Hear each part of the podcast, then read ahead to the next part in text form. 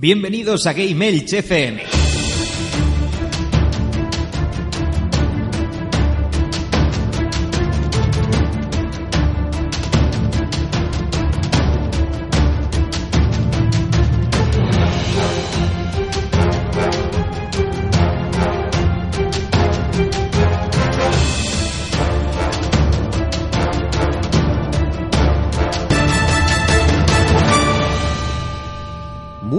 Noches, bienvenidos a Game Elch, vuestro podcast de videojuegos en clave social. Esta semana volvemos a los videojuegos, volvemos a los análisis y volvemos a la actualidad, porque traemos un especial dedicado al exclusivo de PlayStation 4, Days Gone. Vamos a analizarlo eh, primero sin spoilers, después más en profundidad, después de la pausa y vamos a hablar de todo lo que nos ha ofrecido este juego, detalles, anécdotas, curiosidades, etcétera. Y para hacer esto no puedo estar yo solo y estoy acompañado de mis compañeros, vaga la redundancia, que empiezo a presentar a continuación. Tenemos por aquí al magneto de las ondas, el señor Gunkaiser. Muy buenas noches. Muy buenas noches, aquí con ganas de hablarte del juego porque eh, sabéis desde hace tiempo que yo le tenía muchísimas, muchísimas ganas. Sí, sí que tenía ganas. Y parece que por ahora no te ha defraudado. No, la verdad es que no. Tenemos también al asesino de la isla, el señor Eikes Aeva. Muy buenas noches. Hola, buenas noches, buenos días, buenas tardes, barra madrugada. O cuando lo estéis escuchando. Buenas. ¿Todo bien? Todo bien, ahí andamos. Bueno, ahora mismo no, ahora mismo no ando, ahora mismo estoy con el culo pegado en el sofá. Andamos o cojeamos, ¿no? Sí, sí, yo más que andar, sí, es verdad, parezco un zombie de Walking Dead. Y hablando de zombie de Walking Dead- Ay, no, perdón. Tenemos también Qué a- cabrón. a nuestro querido becario, el Hokage de Valencia, el señor Donny G. Muy buenas noches. Buenas noches, chicos. Aquí estamos a ver qué contamos de Days Gone y a ver si hacemos que más gente se lo compre. Sí, o que a, no. Vamos a intentarlo. Os recuerdo que Tony está en un vídeo que subimos esta semana al canal de Game Elch, un vídeo muy gracioso que os invitamos a ver y que nos dejéis vuestros comentarios. Ah, Eh, postdata, le, ¿Qué trole- haces eso a la gente? le troleo a Tony en la edición, ¿eh? Le troleo a Tony. Qué cruel y qué malvado, tío. No, pero- Personita. pero es divertido. Pues nada, hechas las presentaciones y dicho todo esto, vamos a poner las formas de contacto y volvemos enseguida.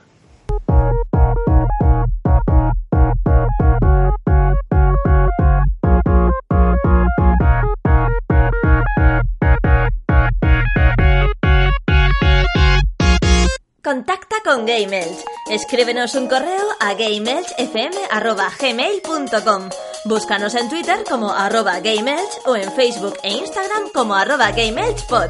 Visita nuestra web en www.gameelch.es o únete a nuestro Telegram. Y escúchanos en iVoox, iTunes o Spotify. Coméntanos si somos tu crush. Y si no, next. Un saludete para el ausente, que va y lo pilla todo y no viene de... Bueno, un saludo de Claudio Serrano para Kemels.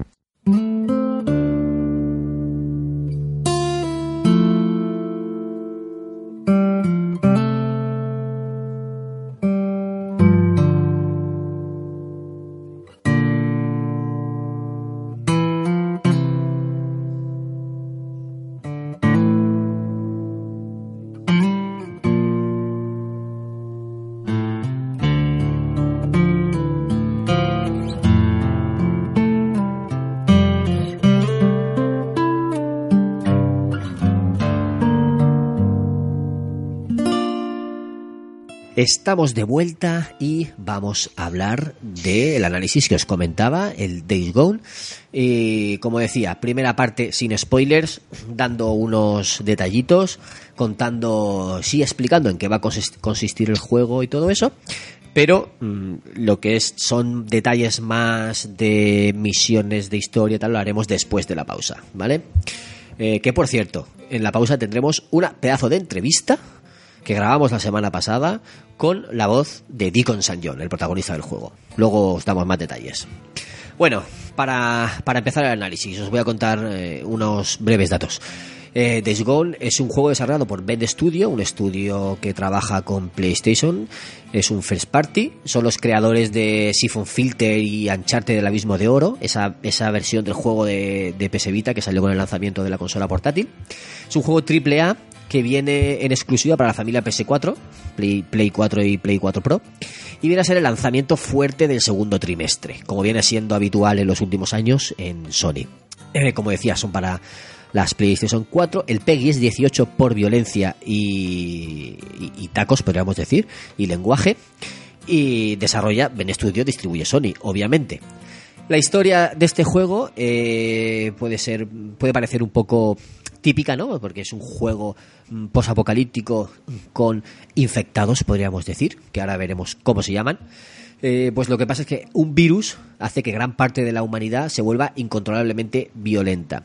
Eh, para que os hagáis una idea, a mí me recuerdan mucho a, los, a la especie de zombies que, que salieron en la película de Will Smith de Soy Leyenda. Es, es un estilo muy, muy parecido.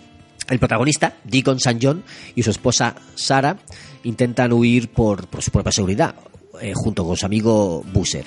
El problema es que Sara es apuñalada y está herida. Entonces necesitan trasladarla a un puesto de, de- seguridad, un puesto médico.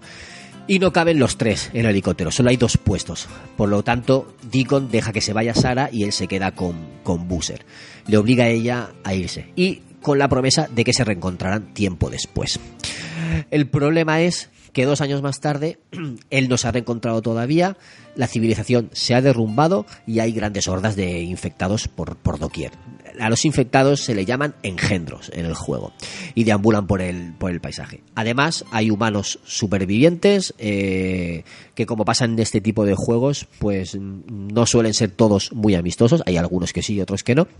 Y la misión o el objetivo de Deacon y Busser, eh, que son cazadores de recompensas que trabajan por su propia cuenta, pues el objetivo es eh, encontrar eh, indicios, a ver si, si Sara está muerta o no, o saber algo más, ¿no? Eh, eh, no, te, no te desarrollan mucho más al principio. Esto es la introducción breve que te, que te cuentan al principio del juego. Y pues básicamente esa es la historia, ¿vale? Alberto, ¿me coge relevo? Si no, que lo coja Tony, por ejemplo, que creo que lo tenía abierto. Vale, sí, por su apartado jugable hablamos de un juego de mundo abierto donde, donde no sé qué decir, eh, nos movemos a base, sí, donde nos movemos con la moto, que es una pieza básica, ¿vale? Que es donde lo que más aporta en el juego y iremos adelantando sus características según vayamos avanzando el dijéramos en las en las bases no en los poblados porque en los poblados nos darán unas misiones secundarias y iremos avanzando con con eh, con la confianza que nos vayan dando y cuando vamos desbloqueando la confianza lo que hace es que nos pueden vender mejores piezas y eso es lo que hace que la moto sea mucho mejor para poder escapar de las hordas y de, y de los saqueadores, que, que es lo que más por el saco nos va a dar.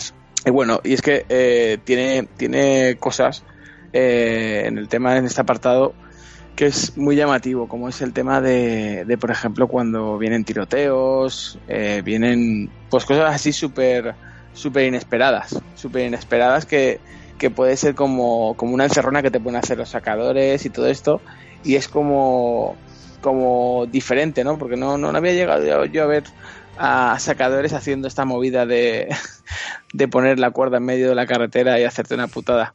Y aquí te A hacen esas putadas. A mí me lo han hecho un montón de veces. Hostia, tío, pero es que la moto te la joden entera. Y además hay veces incluso que un francotirador te la revienta y dices, venga, va, en serio, tío. Tiene cositas así muy guapas.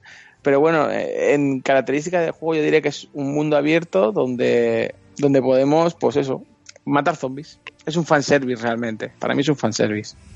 En cuanto Vale. mecánicas jugables, Tony, Eh, en o cuanto sea, a que el tema de tipo variedad de misiones y, y cosas Eh. que se, cosas que se pueden hacer en el juego. Es que depende de, de- depende de, de- Por eso, a ver, yo utilizo la palabra fanservice para referirme en el tema de que si te gusta el tema de cargarte enemigos, de, de hacer ciertas cosas, mola. Hay quien lo puede ver repetitivo, que ese es el comentario más leído por ahí. Yo no considero que sea repetitivo, yo creo que todo encaja en el molde del juego. Es decir, eh, va, va increciendo en cuanto vas avanzando en el juego. Al principio sí que es verdad que nos vemos eh, alrededor de algo que no podemos controlar. Antes lo hablábamos con Casey y yo, que, que al principio cuando apareces en el juego, joder, no tienes armas. Bueno, no, lo hablaba contigo, David. O sea, que no tienes armas suficientes para enfrentarte a los nidos. O sea, no, porque al principio como que se te va de las manos porque no conoces la mecánica. Una vez ya has aprendido cómo se juega, pues sí que puedes enfrentarte a ellos y sí que te los cepillas como quieres. Porque claro, todo va con un nivel. O sea, quiero decir, va avanzando y vas viendo que, realmente aporta algo nuevo. Y, y, bueno, y sí que es verdad que, por ejemplo, eh, en cuanto al tema de las. de. Eh, el tema de. ¿Cómo decirlo? De cuando hacen un enfrentamiento y todo eso, pues mola. La verdad es que mola porque tienes la opción o de llevar tus propias armas y, configurártelas como tú quieres según vas avanzando en el juego, porque eso no lo tienes desde el principio puedes pelearte a mano con ellos y sí que es verdad mm. que según avanzas el juego las habilidades las vas desbloqueando para que tú puedas pegar mejor o puedas incluso disparar desde más lejos, tengas más tranquilidad para disparar y, y todo eso hace que, que, la lucha cuerpo a cuerpo sea más, más atractiva, ¿no? Porque al principio cuando te enfrentas a un zombie sí que es verdad que vienen los momentos de estos del que te que tienes que apretar el cuadrado, cuadrado, cuadrado para evitar que, que un zombie te pueda devorar, porque realmente no controlas el el poder matarlo al momento o hacerle como un final para matarlo. No sé si me explico. Sí, yo lo que, lo que he hecho al principio era pues mucho como en Spider-Man que, que, hacías. Pe golpeabas, esquivar, golpear, esquivar, golpear, esquivar. Así hasta que hasta que podía acabar con ellos al principio. No, pues eh, yo, yo lo que hacía era. Eh, ¿Os acordáis de Benny Hill? El correr. Correr, al principio era correr, era llegar a una estación de enero y, y flipar, porque las estaciones de, de enero tienen, tienen megafonía. Y tú lo que tienes que hacer cuando llegas a las estaciones de enero es conectar todo para poder entrar. Si tú no eres avispado o bueno, al principio si no lo sabes, lo que haces es encender todo y enciendes los megáfonos. ¿Qué puede pasar con los megáfonos? Pues que llamas a todas las sordas y a toda la madre que los parió y aparece ahí, vamos, hasta tu puta madre, ¿sabes? Aparece, aparece algo brutal. Porque es que lo bueno, hay... lo bueno es que te permite apagar el, el motor si lo has encendido y se enchufa ah, los altavoces, puedes, apagar, puedes, apagar, puedes apagarlo, apagar los altavoces y luego volver a no, yo era muy gracioso porque sí que había algunos que los había dejado encendidos y a lo mejor me iba a una misión o a otro sitio y luego cuando pasaba por, por la noche con la moto veía que estaban todos los zombies ahí reunidos, tío, alrededor de, de los altavoces. Y yo, hostia, tío, están ahí todos. Y lo mejor de todo que si la Una, por una noche, rave ahí montada. Sí, tío, era de ser, porque es que al principio, si tú lo dejas encendido eh, y pasas por la noche, eh, lo que hace es encender luces si no, no enciende luces. O sea, está, chulo, tío. Está muy bien pensado. Y además, hay un detalle que, a ver, todos estos juegos siempre hay coleccionables y siempre hay mierdas que aportan eh, algo más a la historia, ¿no? Y, y, hubo uno que me hizo especialmente gracia porque decía, estamos rodeados, no sé qué, madre mía, creo que me he cagado o algo así decía, tío.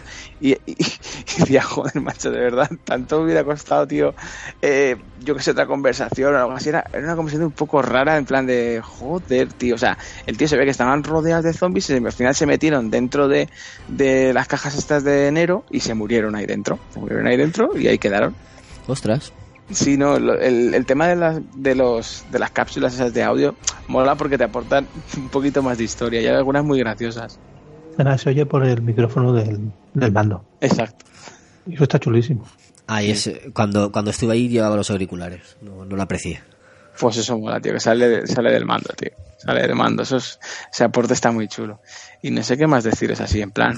A ver, que, que un arma imprescindible, o sea, si hablo de armas, eh, la ballesta. La ballesta creo que es mm. de lo mejorcito del juego, tío. Porque te permite, te permite atacar en sigilo. Claro, tío. Pero es que a su vez, luego tienes diferentes, eh, diferentes tipos de flecha.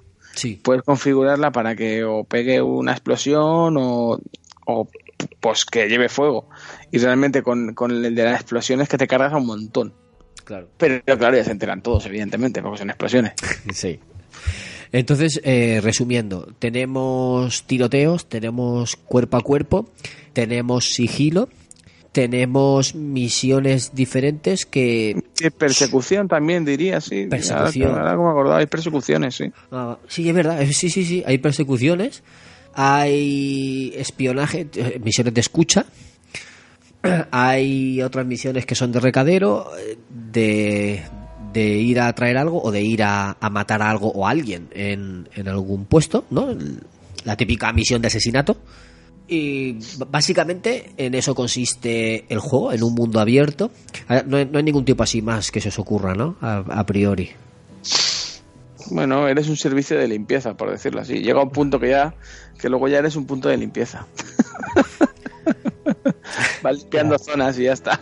Las, misiones que haces eh, para los otros campamentos lo haces a cambio de, de créditos que luego te sirven para comprar armas, munición, mejoras de la moto y ese tipo de cosas. Porque la moto siendo un punto importante en el juego, eh, al principio te pasa un poco como, como contigo, que vas un poco, la gasolina se gasta muy pronto, eh, la, moto, la moto también tiene un desgaste. Sí. Que, que, tienes que ir reparando con chatarra y a medida que vas mejorando las piezas, pues consumen menos gasolina y el tiempo de para tenerla que reparar es más grande, o sea, puedes recorrer más kilómetros, eh, puedes sufrir más daños, una caída y ese tipo de cosas te perjudican menos. Claro, va, mejorando. sí, claro. Por cierto, eh, Tony, ¿de qué color es tu moto? La mía, a ver, es que cada vez que haces una misión te desbloquea, te desbloquea. Sí, porque he visto por ahí verdaderas maravillas. Sí, sí. Y más que tienen que salir, porque lo que he leído yo, que en las últimas, en las próximas actualizaciones van a ir metiendo más cositas y con las misiones diarias seguramente den, den skins para la moto y todo eso. Yo, yo llevo un skin de, de una misión. Es en plan así de, de llamas y todo eso, está muy chula. ¿Pero qué color? Llamas así amarillo y ah, amarillo y naranja. ¿Y la tuya? ¿Y tú, mira, la mía es roja con la boca de, del tiburón del, del F-18 Tonka con el con el chasis en, en, negro, con el bastidor en negro. ¿Y la de Ike? La mía azul, pero le puse unas pegatas de uno de los campamentos. No miento, ahora la última final la llevaban rojo, pero por una de las ediciones especiales. ¿Te venía un mm. color en una en un código? Sí, te viene te vienen pegatinas, eh, vinilos bien vinilo que le puedes poner a la moto. Aparte de que dependiendo de qué hagas en cada campamento, te llega un momento que se te desbloquea el vinilo de, ese campamento. Cada uno lleva, y cada uno lleva uno especial. Y está muy chulo, la verdad. Yo en plan de esto de, de mecánicas del juego y tal, yo daría más énfasis a lo que es la moto, porque la moto no es solo un transporte en el juego, digamos que lo han querido acentuar tanto de que la moto es un personaje más. Es que sí es un personaje muy importante del juego, porque es que eh, le han hecho tan, tanta énfasis en hacerla realista que, tío, es una locura. Yo a mí a veces cuando he cogido y he leído a gente quejándose de que si el control era nefasto, porque hay mucha gente de esto que se la dan de entendido, que se los he leído, que el control de la moto era nefasto, era no sé qué, no sé cuánto, y a ver, si me lo compara, por ejemplo, en, los, en la primera hora de juego, no miento, en la segunda, porque en la primera hora sí que llevas una moto buena. Después te ponen una chatarra que incluso Deacon te lo va diciendo que eso es una mierda. Te lo dice tal cual. Te dice esto es una mierda. Y, y, se maneja se maneja fatal, es verdad. Pero es que porque está hecho así. O sea, a medida que vas haciendo, dependiendo de qué, de, qué campamento estés eh, tú ayudando y tal, eh, al principio tienes dos. Y más adelante pues vas teniendo más teniendo más y en algunos lo tienes mezclado porque es que en los dos campamentos primeros que te encuentras de historia en uno por ejemplo puedes mejorar la moto y en otro puedes comprar armas no lo tienes los dos en el mismo porque en el anterior, primero que te encuentras puedes arreglar la moto, pero sin embargo lo que tienen de armamento es solo para comprar munición. Y en el segundo que te encuentras puedes comprar eh, armas y munición y demás, pero no puedes comprar piezas de moto. Lo único que te sirve es para comprar gasolina. Y claro, tienes que estar jugando entre uno y los otros, yéndote a cazar, a cazar engendros y demás que eso no, no, lo habéis dicho, una moneda que hay de, cambio en el juego que es chulísima son las orejas de los engendros. Y eso mola mucho porque te infla a matar bichos de esto y después te vas allí y te ves a una tía allí con un mostrador lleno, de orejas. Y no es que te dé mucho, mm, mucho porcentaje, pero mira, tienes un puntillo de eso de que te aburres y te vas por la noche, sobre todo por la noche, porque por la noche está minado y, y sí que te puedes coger y pillarte unos buenos puntos. Sí, la confianza, la confianza del este sube. Tienes que ir jugando entre un campamento y el otro para coger por lo menos en el principio, cogerte armamentos que sean medianamente aceptables y subir la moto. Bueno, pues a medida que vas subiendo la moto, que no te cuesta mucho subirla casi al máximo, ¿eh? no, te creas que, te va a dejar ahí la vida. Eh, yo no sé si muchos de los que nos oyen o esto habrán llevado una moto. Yo me he tirado muchos años llevando una y coño, es que te, mm, te respondo igual, te respondo igual que una moto, tío, quitando un poco lo que es el arcade del manejo. pero lo que es el peso que se le nota a la moto, por ejemplo, tiene, tiene detalles muy chulos de que si tú, por ejemplo, pillas un salto, eh, cógete y levanta, te puedes eh, echar el mando para atrás y Deacon lo que hace es que se levanta de la moto para no coger y pegarle todo el peso en la moto. O sea, tú saltas, te levantas y cuando vas a agacharte, pues eh, casi en el mismo salto se sienta. Lo que hace que no todo el peso recae encima de la moto. Claro, el chasis no, no sufre tanto. Eso te pasa en la vida real. Si tú coges un bache o lo que sea, como te pille mm, de pie y le pegues un bote, coño, hay veces que te puedes cargar incluso debajo de la moto. Eh, después lo que es el, la nitro y todo esto que le vas poner, que, le vas poniendo, tío, es que vas viendo unas mejoras que, joder, cuando llegas, mm, ya no te digo al final del juego, más o menos por la mitad, llevas una buena moto y, tío, es una pasada conducirla, pero una pasada. Y después lo que son las habilidades, que no creo que no había, no había hablado mucho de ellas y mmm, se sale un poco del tiesto de lo que son eh, los juegos estos así de, de, mundo abierto y tal, porque vale que tiene, que tiene, por ejemplo, tiene tres, tiene lo que es supervivencia, tiene el combate a distancia y tiene lo que es el combate cuerpo a cuerpo. Bien, ¿en qué se, en qué se diferencia cada una? Pues en tu manera de jugar que si tú eres más de irte cuerpo a cuerpo, pues te da la opción de subirte casi desde el principio el cuerpo a cuerpo y dejar las otras partes que lo vas a notar en tu personaje. Es lo bueno que tiene, que no es como otros, por ejemplo, porque esto sí que lo tiene muy parecido en el The Last of Us, que sube más o menos igual. Hmm.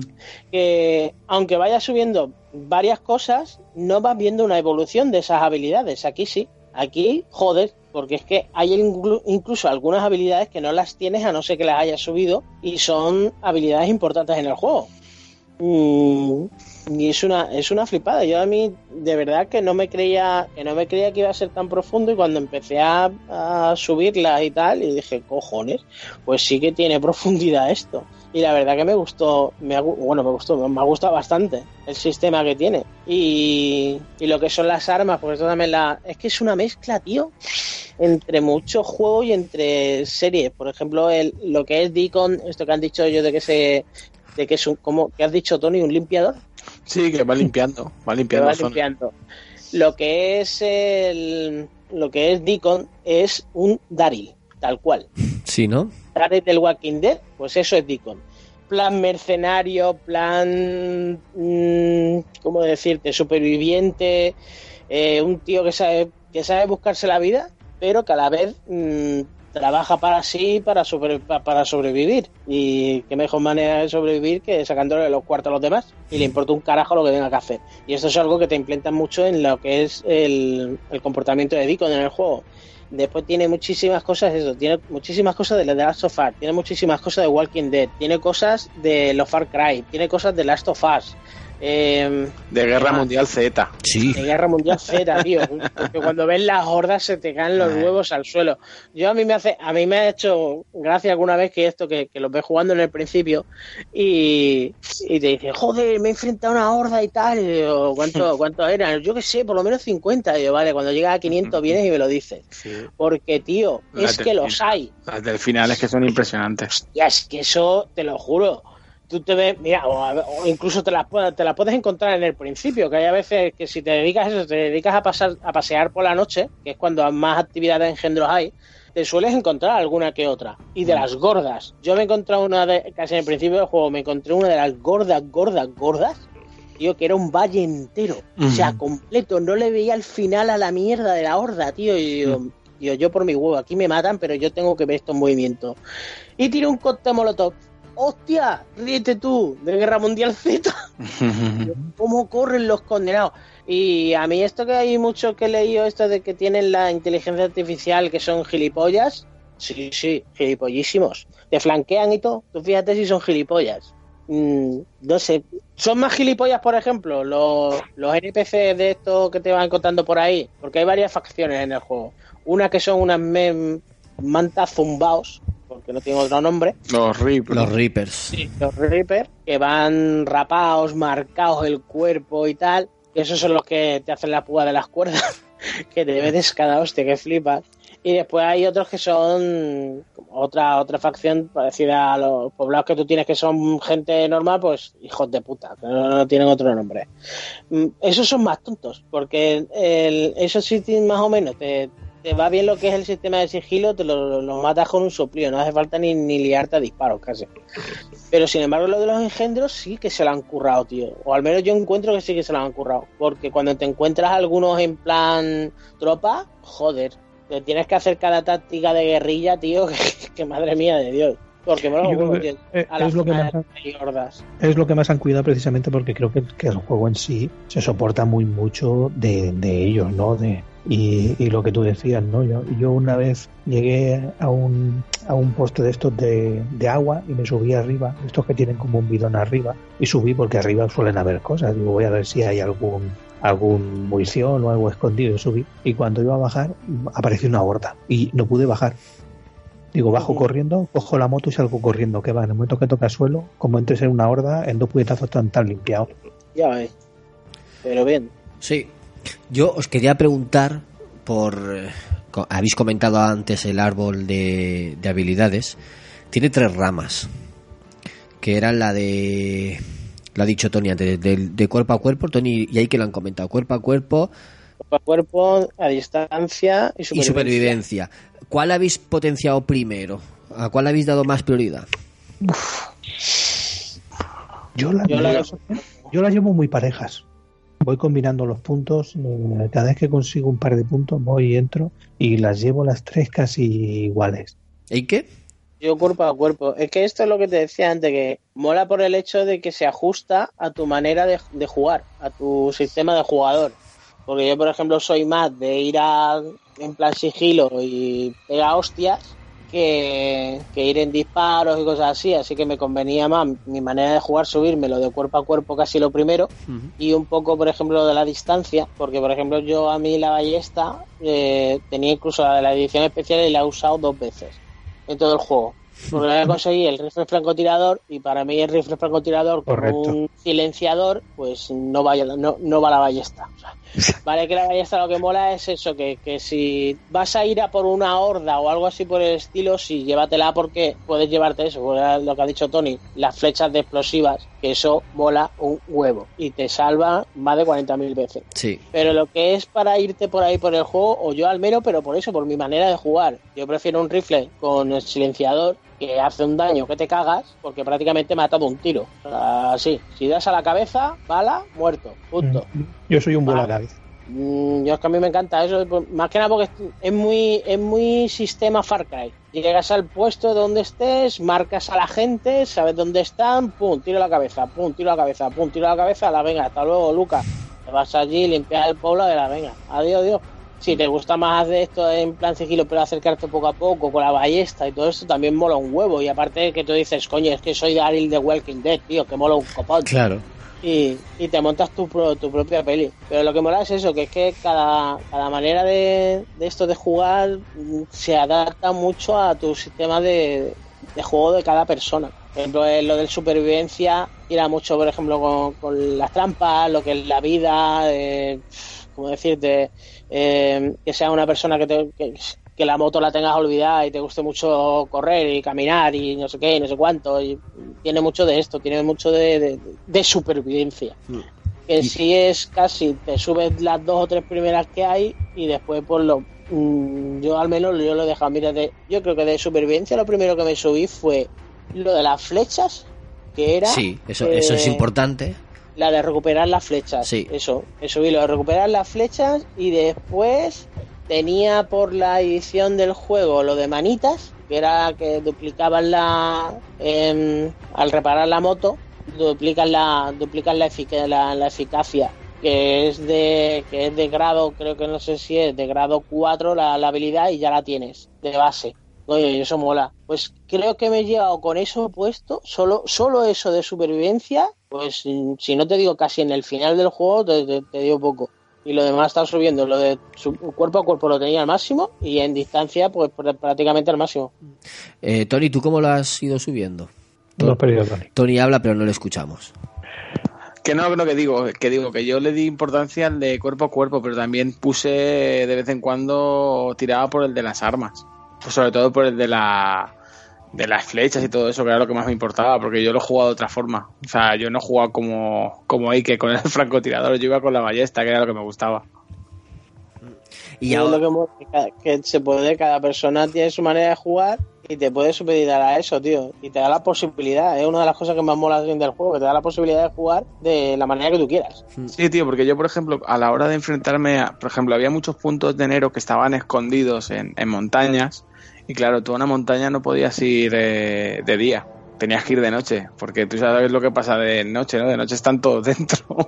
Entonces, tenías que ir de, eh, de noche cuando ya estaban fuera y ibas en modo sigilo con el este y me iba cargando todos poco a poco y entraba a la cueva y la cueva ya estaba vacía. Entonces, las cosas que había dentro pues las podía coger tranquilamente. Y yo iba con mi ballesta en silencio y cargándome todo.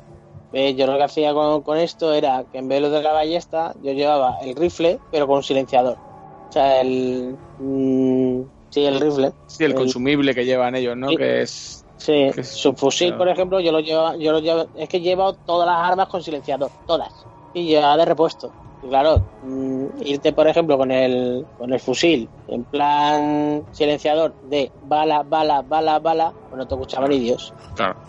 Y me ahorraba eso, me ahorraba tener que llevar el, la ballesta porque llevaba el rifle de francotirador. Además te subes en un tejado y te limpias media zona en...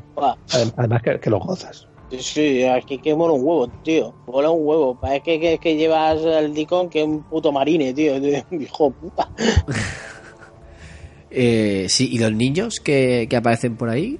¿Qué me decís? Oh, Es una cosa que me sorprendió porque creo que es el primer, el primer juego que, que te que mete niños o que o Sí. que mira que en películas y ese tipo de cosas no se suele ver niños zombies ni, ni nada. Aquí no es que sean muy los zombies no son como muy eh, gore por decirlo de una manera, ¿no? No. Pero es la primera vez que, que están aquí, como dice ahí, que son dan, dan a veces más rabia que otra cosa. Sí.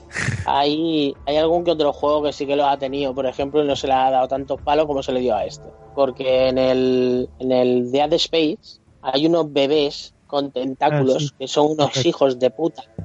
Y son bebés, y los ves ahí, y te pegan, y los matas, y los chillan. a, a mí aquí me parece una maravilla, no, a mí no me molestan, al contrario. Aquí son los cabrones. Aparte, te dan la opción de, de que lo puedes matar o no. O sea, tú si te metes en el sitio donde están, porque eh, son territoriales, Sí. si tú los dejas en paz, no te atacan. Es verdad, Ahora, si, te- si te alejas se van, eso sí. Sí, que te mete. Hay incluso a veces que te coge y te siguen, pero se ve incluso que es por. Te, te hace gracia porque es incluso como si fuera eh, la curiosidad de un crío. De mirar a ver qué coño estás haciendo. Yo tienen, tienen la curiosidad de un gato. Tienen que mirar a ver qué cojones estás haciendo. Pues muchas veces lo, te ves algunos que incluso te siguen, pero no te atacan, a no ser que tú vayas directamente a ellos y entonces se ven amenazados, entonces sí que te atacan. O te metes en la zona donde viven que te está metiendo en su territorio. Si no, puedes pasarte el juego sin, necesidad. A ver, alguno te vas a cargar por cojones, pues más que nada por meterte en las zonas. Pero vamos, que, no tienes por qué ir directamente a cargarte los críos si no quieres. Y ahora quiero pasar al, a otro apartado, al, o sea, el apartado técnico, el diseño artístico. Quiero que me, que me comentéis brevemente los escenarios que, tipo de escenarios que aparecen, lo que os ha parecido, eh, la ambientación, etcétera. El que queráis, no sé. Dale, Tony. A ver, yo, a ver, en este apartado puedo decir que se nota mucho la mano en el, en el acabado final de- del juego de, de Naughty Dog. Se nota mucho, mucho que, que han metido mano, ¿vale? Y el acabado se nota que, que, que esta gente les ha ayudado. Si miras tú el historial de este estudio, realmente, que esto es por lo que a mí me dio miedo el momento de comprarme o reservar el juego, ¿vale? Porque mi compañe- mis compañeros de trabajo decían, no, es que tú mira el estudio que es, mira tal, mira cual. Y decía, joder, es que es verdad que tampoco han tenido juegos. Sí, eran juegos que no estaban mal, ¿vale? Pero no estábamos hablando de juegos AAA, ¿vale? Entonces, claro, yo, yo decía, coño, es que, pero es que este juego es un AAA. Entonces me hacía tener mucho miedo respecto al acabado final. Y por eso yo creo que al final Naughty Dog ha metido mano ahí y ha ayudado en, en- en el acabado del juego. En cuanto a escenarios, los escenarios es que son, son de, de una factura impresionante. Yo, por ejemplo, hubo una foto que puse en Twitter que te deja, o sea, te- tiene modo foto, ¿no? Y te deja hacer ciertas cosas. Y es que parecía una foto de verdad de, de alguien que la había pisado y la había dejado ahí. Son detallitos de estos tontos que dices, madre mía, qué pasada. Y luego tiene, a ver, luego también, si hablo del apartado técnico, el acabado del juego se nota que pasa lo de siempre, ¿vale? Los estudios siempre le dan una fecha y hay que acabar. Y aquí ha pasado algo así y por eso quizá la gente ha sido más cruel o ha sido menos, menos eh, permisiva, ¿vale? Pero esto es lo de siempre. Eh, Skyrim cuando salió tenía bugs, no, mega bugs, y fue un juegazo. Yo creo, para mi gusto, es un juego muy bueno, no a la altura de Skyrim ni nada de eso, pero es muy, muy buen juego, aunque tenga unos bugs, al menos los que me tocaron a mí, bastante graciosos. Y yo pienso que a mis compañeros también les ha salido alguno tiene algunas cosillas por depurar que supuestamente en este último, último, último parche que sé que tiene que salir ahora, donde No, todas esas mierdas tienen que estar fuera.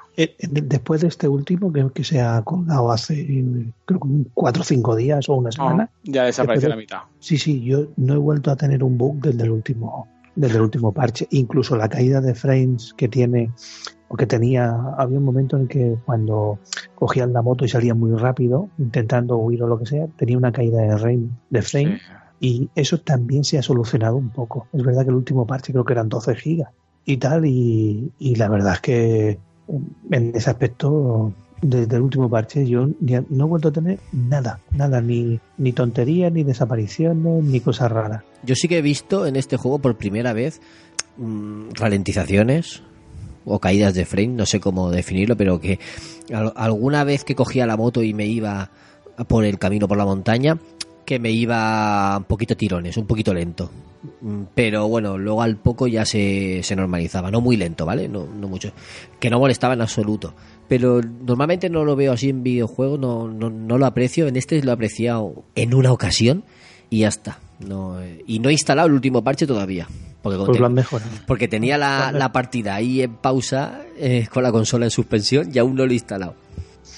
Yo quizás el único, el único apego que le he hecho a- al tema de, de- del apartado, no sé gráfico, sino al, es un poco la forma que tiene de contar la historia. Hay veces que es una forma de contar una historia muy brillante y en ocasiones eh, se nota que tienen una pequeña falta de experiencia y que mm, por ejemplo hay un hay un momento en, todos sabemos que la intro del principio es cuando yo para subir al helicóptero. Pues hay un momento en el que te cuentan qué ha pasado antes de subir el helicóptero. Y la siguiente intro que se une a esa es exactamente la misma del principio. Es como si dijeran tenemos esta la vamos a aprovechar la pegamos y tiramos para adelante Eh, hay veces que en, en un recuerdo o en una cosilla eh, mm, vas en la moto, vas viendo el paisaje, el entorno mientras te hablan y te cuentan una historia y te sumerges en la historia y es muy bonito. Y en otras ocasiones en las que eh, como que falta ese, ese no sé, cómo- no sé cómo explicarlo. Le falta na- narrativa emergente, que no tiene. Sí, exacto, exacto. Mm. Y, y luego, y ya para mí el último así mm, que se nota que no es un estudio fuerte, eh, los tiempos de carga. El juego en sí, una vez que estás en mundo abierto, no hay tiempo de carga. Pero cuando llegas un- a un sitio y va a haber una intro, hay un tiempo de carga. Te ponen la intro y hay otro tiempo de carga para volver a- al juego. Dentro de lo que cabe es normal, pero es que hay ocasiones en los que hay un tiempo de carga, intro, tiempo de carga, otra intro, tiempo Sí. de carga y vuelves al juego. Entonces, es verdad que los grandes estudios aprovechan esos, esas intros para hacer los tiempos de carga y este se nota que es un, estudio que quizás nunca había tenido un triple A y que para ser la primera vez creo que lo han hecho muy muy bien, pero yo es la única pega que le pongo, las dos únicas pegas que le pongo al juego en ese aspecto. ¿no? La narrativa en ocasiones es un poco torpe y los tiempos de carga que, que no te rompen el ritmo, pero que están ahí que tú dices, oye, no, a veces no lo entiendo. Yo sí quiero comentar aquí, porque has, has tocado el tema de la narrativa, sobre todo al principio, se hace un poco tedioso, ¿vale? Porque yo cuando lo, lo empecé, lo estuve retransmitiendo en el canal, lo tenemos en nuestro canal, que estuve jugando media hora, 20 minutos, media hora aproximadamente, ¿vale? Que, que tenía un huequito para, para probarlo y dije, bueno, lo voy a emitir. En vez de jugarlo yo y tal, directamente lo emito. Y claro, que si alguien ha visto el vídeo se habrá, se habrá tragado los, los tiempos de carga. Al principio, eh, cuando empiezas un juego, es cuando más intros tienes, cuando más te están introduciendo en la historia, eso, es- eso lo sabemos. Pero es lo que tú dices, te, te meten intros, es- después de un vídeo, otro, en- encadenado a otro o concatenado a otro. El problema es que entre uno y otro, aparte de, la carga, hay un fundido a negro. Hay un fundido a negro y, luego te pone la otra intro. O hay un fundido a negro y, te, y puedes manejar el personaje. Y eso te da la impresión de que es un juego de hace 15 años, por lo menos. Eh, te, te da aspecto de, de juego antiguo. Y, y esa forma de contarte las cosas con, con lo que has dicho, con intros, así. mm, Cuando hemos visto juegos de la misma casa, que vale, es que son top lo que voy a decir, pero, o sea, Uncharted o. Uncharted de Last of Us o God of War, son de la misma compañía, pero es que estos tres te cuentan la, la historia de una forma que, que estás inverso en todo momento. Y este no lo hace. Mm, No sé, no sé por qué será, si por el motor, por la falta de experiencia tal. Pero desde mi punto de vista, deberían haber hecho más hincapié en eso primero, que es lo primero que vas a probar, lo primero que va a probar todo el mundo. Dejarlo fino, fino, y luego ya pules otros aspectos del juego más adelante. Pero esa carta de presentación que tú tienes ante los usuarios, tienes que cuidarla mucho. Porque cuando le das una oportunidad al juego, es súper divertido, súper entretenido. eh, como dice Alberto, te fascina. Tiene muchas cosas que hacer, tiene muchos detallitos que comentaremos más, más adelante. Pero ese eh, punto de encuentro con él, ese primer enfrentamiento al juego, con tanta carga y tanto fundido a negro y tanto eso, eh, que de repente te cuenta una, una animación, eso, una, una cinemática. Se acaba la cinemática, fundido a negro, te carga el mundo abierto y tu personaje ahí quieto, de repente. Eh, tío, eso se hacía en Play 3, Play 2, Play 3, ¿vale? Ahora estamos acostumbrados a que cuando acabe la, la cinemática, acaba en tu personaje y entonces ya lo puedes mover. Eh, eh, lo, lo concatenan muy bien todas las normalmente las compañías que te hagan esto pues te choca un poco esa, esa es mi pega hacia hacia el juego no sé si vosotros queréis comentar algo Mm, yo es que en ese sentido, mm, no sé, no me ha chirriado tanto, la verdad. Los tiempos de carga sí, por supuesto. Hmm. Y más sobre todo en el principio, ahora con los parches que ha habido que, ha- que han estado viendo, lo han solucionado un poquito, porque arrancar el juego es un tú ponlo y te puedes ir al baño, te puedes ir a por una cervecita, por la Coca-Cola, bajar abajo al perro o jugar con el niño un rato, volver y a lo mejor ya se ha cargado. Es, es la- de los tiempos de ¿verdad? Spectrum Sí, tío, yo en serio, que esto que tenías miedo de que te saliera lo de Real de Rorbe.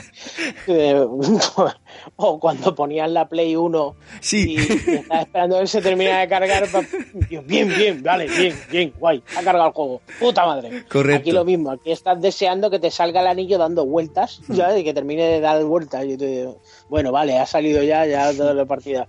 Y mm, yo, por ejemplo, en esto de, de lo de los bugs, yo creo que lo he comentado a algunos. Yo de verdad tengo la puñetera suerte, tío, de que me venden los juegos terminados. Yo, en serio. Porque lo único que me he encontrado, macho, después de haberme tirado todo el juego mm, y bastantes orillas que me he pegado para pasármelo, solo me he encontrado uno y fue una gilipollez de coger, entrar en una casa, registrar la casa y tal, me apoyé en una pared y salí por la pared. Yo, coño, ¿qué ha pasado? Me he teletransportado. Volví a entrar en la casa, me fui a la misma pared y volví a salir. Y por cierto, todavía está. Y el que lo quiera ver es en el segundo campamento, un poblado que hay justo al lado del campamento, que hay una hay un colegio y un y un coche de bomberos. Pues es justo la casa de enfrente. Y está todavía el, el fallo este. Entras dentro de la casa y puedes salir por la pared de enfrente. Ya está. Ya, no es lo único que me he encontrado que yo que, me haya jodido, digamos, el juego. Y sin embargo, esto he jugado en la Pro. Sin embargo, lo volví a. lo intenté poner en la FAT y no pude jugar. O sea, no me dejaba ni entrar. eso eso es raro eh Sí, yo, pues tengo- yo- yo la FAT y no sin problema Pues, tío, lo, desistí, desistí de probarlo. Ya lo cogí, lo borré y seguí jugando en la, Pro, porque eso, pues, el tiempo este que he estado sin, sin la televisión y he estado en el, en el otro sitio, Hmm. pues que va, tío, que no, no pude. Digo, bueno, a probar a ver si me da tantos fallos y tal y no sé qué, veo, que va, tío. Si no pude jugar, en la FAT no pude jugar directamente. Y sin embargo en la Pro no me he encontrado, tío. Y yo de bajadas de frame, solo hubo una vez que esto con la moto, de que me encontré una cuerda de esas, intenté culear con la moto y al intentar culear con la moto para dar un giro en 180, ahí sí que tuve una bajada, pero vamos, bajada de que se me puso, que parecía que la había hecho adrede para sacar la cámara lenta y sacarme un vídeo ahí súper chulo girando la moto. Coño, eso lo, intento hacer adrede y yo, mira, mira, mira qué guay que pongo la cámara. Bueno, no, no, no, una bajada de su puta madre. Pero ya está. Porque si hay un sitio que tú dices, hostia, aquí esto tiene que ser una puta locura, con las sordas, que tú te lo encuentras, y las sordas, tío, lo que mejor pulido está del juego, tío. Te vas viendo ahí a ciento y pico la madre de bichos, como cabrones, corriendo como hijos de puta, en, en, la, en las rebajas del corte inglés, por ejemplo. tío, no hay nada, todo limpio, macho. Puedes correr, puedes disparar, puedes explotar, puedes lo que te salga de los cojones, que no tiene una bajada. Va fluido que te caga. Igual menos a mí, ¿eh? Yo digo experiencia propia. y por lo demás, yo no me he encontrado así cosas de estas sin, tan locas. Dando, dándote la razón por eso, por lo de por lo de la, la, las cargas, tío, que sí. son desesperantes. Yo solo vi un bug que, que en el campamento de Copland eh, subía por una, una cuesta, unas escaleras, y había un tío durmiendo, estaba flotando. Y conforme me acerqué, se agachó y se quedó en su cama. Ya está. ya está. Vamos, nada más. No he visto ningún bug ni, ni nada raro. El, el, esa bajada de freeze que tuve y el, y el tío flotando. Ya está, nada más. No, no lo he visto un juego con muchos fallos. Y para terminar, comentar que el sonido muy bueno. La, la banda sonora la veo bastante acorde con lo que es el juego. No sé si os gusta también a vosotros la banda sonora, yo la he visto bien. Me encanta, me encanta. Es más, me la, he, me la he bajado al coche. Está chula. Y el doblaje es casi de lo mejor que tiene el juego. ¿Qué me decís del doblaje? El doblaje perfecto. Yo, el señor Claudio, tío, vale que yo estoy enamorado de este hombre. Y yo todo lo que haga este hombre yo no puedo yo no puedo ser objetivo pero tío yo me bajo los pantalones y le pongo el culo. Ole ole y ole. De verdad en serio. Porque es que eh, no es por desmerecer a los demás profesionales que trabajan en el juego pero es que pff, abre la boca tío y se va todo a tomar por culo. O sea, en serio que es flipante la, la, vida que le da a Dicon uh -huh. es, es, increíble. Y yo, por ejemplo, mi, mi, enfermedad, que hay muchos que cogen y dicen, Claudio Serrano, Batman, Batman, Batman. Yo tengo una cosa que se llama sobrenatural. Sí. Hace pues 14 años, 15, que sigo la serie. Y claro, el personaje que más me gusta de la serie es Dean y es Claudio el que le hace la voz. Uh -huh. Y yo no voy escuchando a Batman, yo voy escuchando a Dean por todos lados. Sí. Es más, que porque no pude estar en, al final en la, en la entrevista, si no le hubiera dado un por saco de que me dije, de que me estuviera diciendo, tú te, no sé si, bueno, el Rey León, ¿sabes cuando le dice la, la llena a, a Scar que diga otra vez lo de Mufasa? Sí. Dilo otra vez, dilo otra vez, dilo otra vez. Mufasa.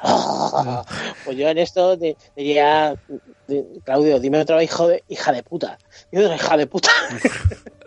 Porque es que es una pasada la entonación que le da el cabrón en la serie, hija de puta. Pues mola un huevo, tío. Y es que este hombre, yo es que es que es mago mía que tenemos buenos profesionales en este país de doblaje y mmm, catalogados en el mundo entero como, como maestros, tío. Pero es que este hombre es que es sobrehumano, tío. Le da mucha mí... personalidad al personaje en, en este increíble, juego. Tío, tío. Y lo del personaje es que te, te entra más Deacon, por lo menos a nosotros, a los, a los hispanoparlantes, eh, es inmenso, es inmenso. Y mira que el, el, el, actor original, ya este chaval lo sigo desde hace un montón de años. Y, sobre todo también de que trabajó en la serie de, de Smallville, haciendo de, de Doomsday. Y, y me caía, y me caía bien. Y tiene una voz el tío que es súper profunda, ¿eh? que parece que no, pero joder, tú lo escuchas hablar y no es el típico yankee este. No, no, no, no, no. Tú lo escuchas hablar y el tío tiene un bozarrón. Y que va, tío. Yo lo cogí y lo puse, lo puse en inglés para mirar a ver el cambio y tal. Y duré nada, dos minutos. Y nada, te quedé por ahí, hombre. es que se, es que se nota. Dame mi cloud, dame mi cloud. Y pues ya para cerrar, si nadie más, ¿alguien más quiere comentar algo, algo de esto o ya concluimos, vamos concluyendo con el análisis? Pero ¿quieres de, para hablar de otra cosa? Claro, para, para, para poner pausa y entrar ya a hablar en profundidad de, vale, vale, juego. Vale. Con- Lo mío que lo cuento después. Vale, pues para terminar, eh, quiero que me digáis, pues como nosotros no, sole- no solemos poner notas, y entonces sí que quiero que me digáis a quién recomendaríais este juego. ¿Para quién creéis que es este juego? ¿Cuál es su público? Alberto. O para, para, para, para mí. Eh, es, es complicado poder, poder enfocarlo, ¿no? Quiero decir, mm, si andan buscando un Last of Us, esto no es un Last of Us. Y si andan buscando eh, un Red esto no es un Red. Pero bebe, como bien ha dicho, creo que ha sido que antes, o, o Tony, mm, bebe de tanto de todos que hace un, hace un estilo propio y lo hace muy bien. Así que si quieres divertirte en un sandbox de zombies, este es tu juego. Tony. Pues creo que más bien va dirigido a la gente eso, a los fanáticos de The Walking Dead, que seguro que les va a encantar, a los fanáticos de la ciencia ficción les va a encantar, eh, a los niños de Fortnite no les va a gustar, Vale. les va a encantar, eh, a quién más le va a poder gustar, pues A, lo- eh, a los apasionados de mundo abierto, por ejemplo. Exacto, sí, yo creo que sí, sí. Y es que vamos, el género de zombies yo creo que es, eh, es, es hoy por hoy uno de los eh, géneros que más gustan. Entonces, es que lo tiene todo para, para poder vender, o sea, lo tiene todo. Lo que pasa es que sí que es verdad que, que en el lanzamiento ha recibido muchas hostias por prensa que eso le han creado, pues eso, que, que no haya vendido tan fuerte como podría haber vendido. Pero sí que, ha vendido, sí que ha vendido fuerte, ¿eh? ha vendido fuerte, pero yo creo que, que podría haber vendido mucho más fuerte. Porque el tema está en, en, eh, por ejemplo, lo de las notas que le han metido al principio, que toda la gente se ha fijado mucho en eso, o por lo menos los que, los que más miramos eso, ¿vale? A ver, es- está claro que, que un niño de 10 años no va a mirar eso, ¿vale? Pero sin embargo, los que tenemos esta adulta que nos gusta mirar prensa, que nos gusta mirar tal, y que esos 70 euros nos cuesta gastarlos porque sabemos que posiblemente será nuestro juego desde dos meses, pues coño, lo vas a mirar. Y si te están diciendo en prensa que tal, pues no lo vas a comprar. Yo creo que podría haber vendido mucho más. Y es mi forma de pensar. O sea, no sé si lo veis igual o no, pero vamos, yo creo que podría haber vendido mucho más. Sí, la- las notas han influido seguro. Está claro. ¿Tú a quién se lo recomendarías, Eike? Pues como han dicho ellos dos, eh, esto no es un juego para todo el mundo, porque no lo es. Y, y este me pasa, por ejemplo, como cuando eh, me preguntaban por el Red Dead Redemption, que tienes que saber muy bien a lo que te vas a enfrentar y a lo que vas a jugar, porque te lo venden de una manera que después resulta que no, porque es que este juego te lo venden como un mata zombies. Yo es que me he encontrado gente que, que- gente que me ha dicho eso del juego. No, coño, es que a mí me dijeron que era un mata zombie y tal, y sí, te encuentras zombies, pero esos no son zombies. Y después tienes que estar matando gente normales y no sé qué. Y después que si las misiones, que me, me repatea el estómago cuando escucho gente en misiones de recadero. A ver, tío, es un juego de mundo abierto. ¿Qué cojones te crees que te vas a encontrar? Claro. O sea, de verdad, porque es que incluso en el maestro, que es de Witcher 3, hay misiones de recadero. Es que esto es algo que te vas a encontrar en cualquier sandbox, porque es que no es que te vaya a decir que te lo tengan que poner por cojones por relleno, es que, hijo mío, si el mundo está hecho grande y tal, tendrán que meterle cosas. Y no te han dicho, de, no tiene online. Ay, eso sí. Este ganaría, esa- esa mucho pudiendo ir con un colega al lado en la moto. Madre. Venga, tío, colega, joder. De verdad, todo en esta vida tiene que llevar ahora online. Todo, absolutamente todo. Coño, que lo lleva hasta el Tetris. Yo, no me jodas, colega. Bastante. Y, eh, y yo este juego, recomendarlo, pues a cualquiera que quiera disfrutar de algo diferente, porque por mucho que tenga muchísimas cosas de otros juegos, yo esto siempre, siempre es algo que, que suelo recalcar mucho, de que cuando dicen, hostia, es que copia no sé quién, copia no sé cuánto, pero es que no todo el mundo copia bien. Hay mucha gente que te hacen copias de tal y copias de tal y copias de tal y después le sale un chusco. Si tú eres capaz de coger, copiar cosas y darle una objetividad tuya, o sea, darle tu, tu punto de vista, que no se te convierta tan, tan, tan en copia, que tenga tu, tu propia, ¿cómo se dice esto? Tu propio sello. Personalidad. Sí, sí, tu- ahí está, tu propia personalidad. Dices, joder, ¿cuántos juegos hay desde que sacó el Assassin's Creed el, el, el punto ese del águila? el, La vista de ¿cómo se águila. Vista de águila. ¿Cuántos juegos hay, incluido este, que puedes utilizar eso? Infinitos. Pero coño, por ejemplo, cogió, llegó Batman, que también lo tiene, y lo hizo a su estilo. Y era sacado del Assassin's Creed. Y después tenía, yo qué sé, el Tomb Raider mismo, también lo sacó. Y también El tiene su Sombra propio de. Guerra. Sombra de Guerra. Mordor. ¿Cuál? Hay un montón. Sacaron de varios juegos, todo vino de uno, pero sacaron otro y lo supieron hacer de su manera, de, de su propia manera. Pues en este juego pasa lo mismo. Muchísimas cosas que te pueden recordar de Last of Us, por ejemplo, en la manera de hacer la- la- las cosas, lo- lo- fabricar los, los utensilios, los fotos molotov y tal. Pero ya no los fabricas igual. Tienes de la misma, más o menos de la misma manera, pero no fabricas igual. Tiene su propio toque. A mí esta gente, mm, de esto que se dice, no, es que son un grupito pequeño y tal. A ver, no nos equivoquemos tampoco, porque es que en la Play los Siphon Fighter no eran juegos pequeños. Eran lo que ahora hoy en día llamamos un triple A, ¿vale? Que hace unos cuantos años.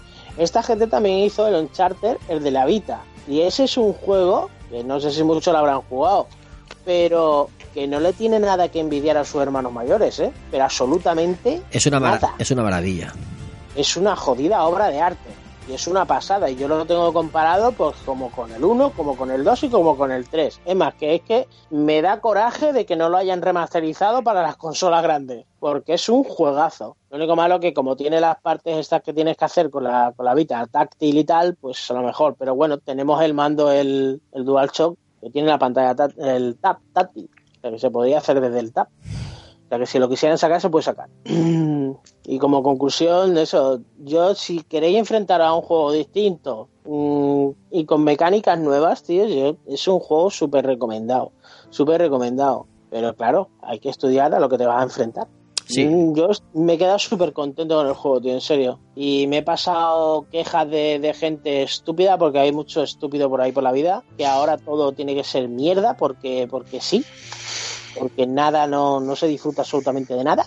Y, tío, yo de casi, yo qué sé cómo puedo decirte, de 10 personas a lo mejor que, ella, que haya hablado seguidas del This Gone, los 10 me han dicho que les ha gustado. Yo no sé, el juego tiene que ser tan malo. Porque yo creo que de todo el mundo que casi que conozco que ha jugado al juego, están maravillados.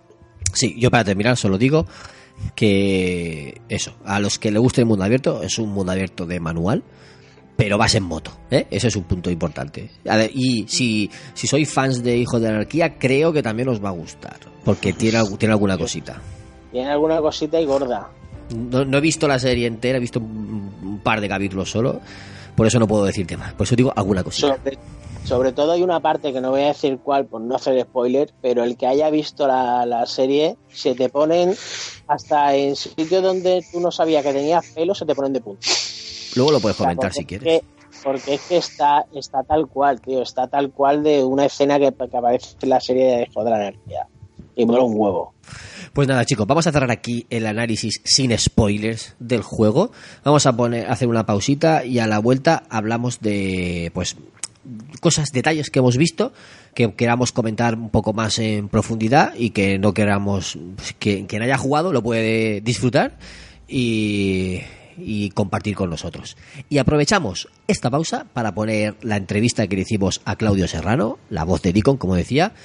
Una entrevista que, en el que le preguntamos por el juego, obviamente, eh, y también el- hacia el final de la misma le preguntamos sobre su experiencia con Vengadores, la saga Vengadores haciendo el papel de Ant-Man, y, también sobre lo que opina sobre el nuevo actor que dijeron que se había confirmado que era Robert Pattinson, eh, del el nuevo Batman, pues también nos contesta eso. Así que nada, eh, lo dicho, vamos a hacer aquí la pausa, os dejamos la entrevista y volvemos enseguida con más Days Gone.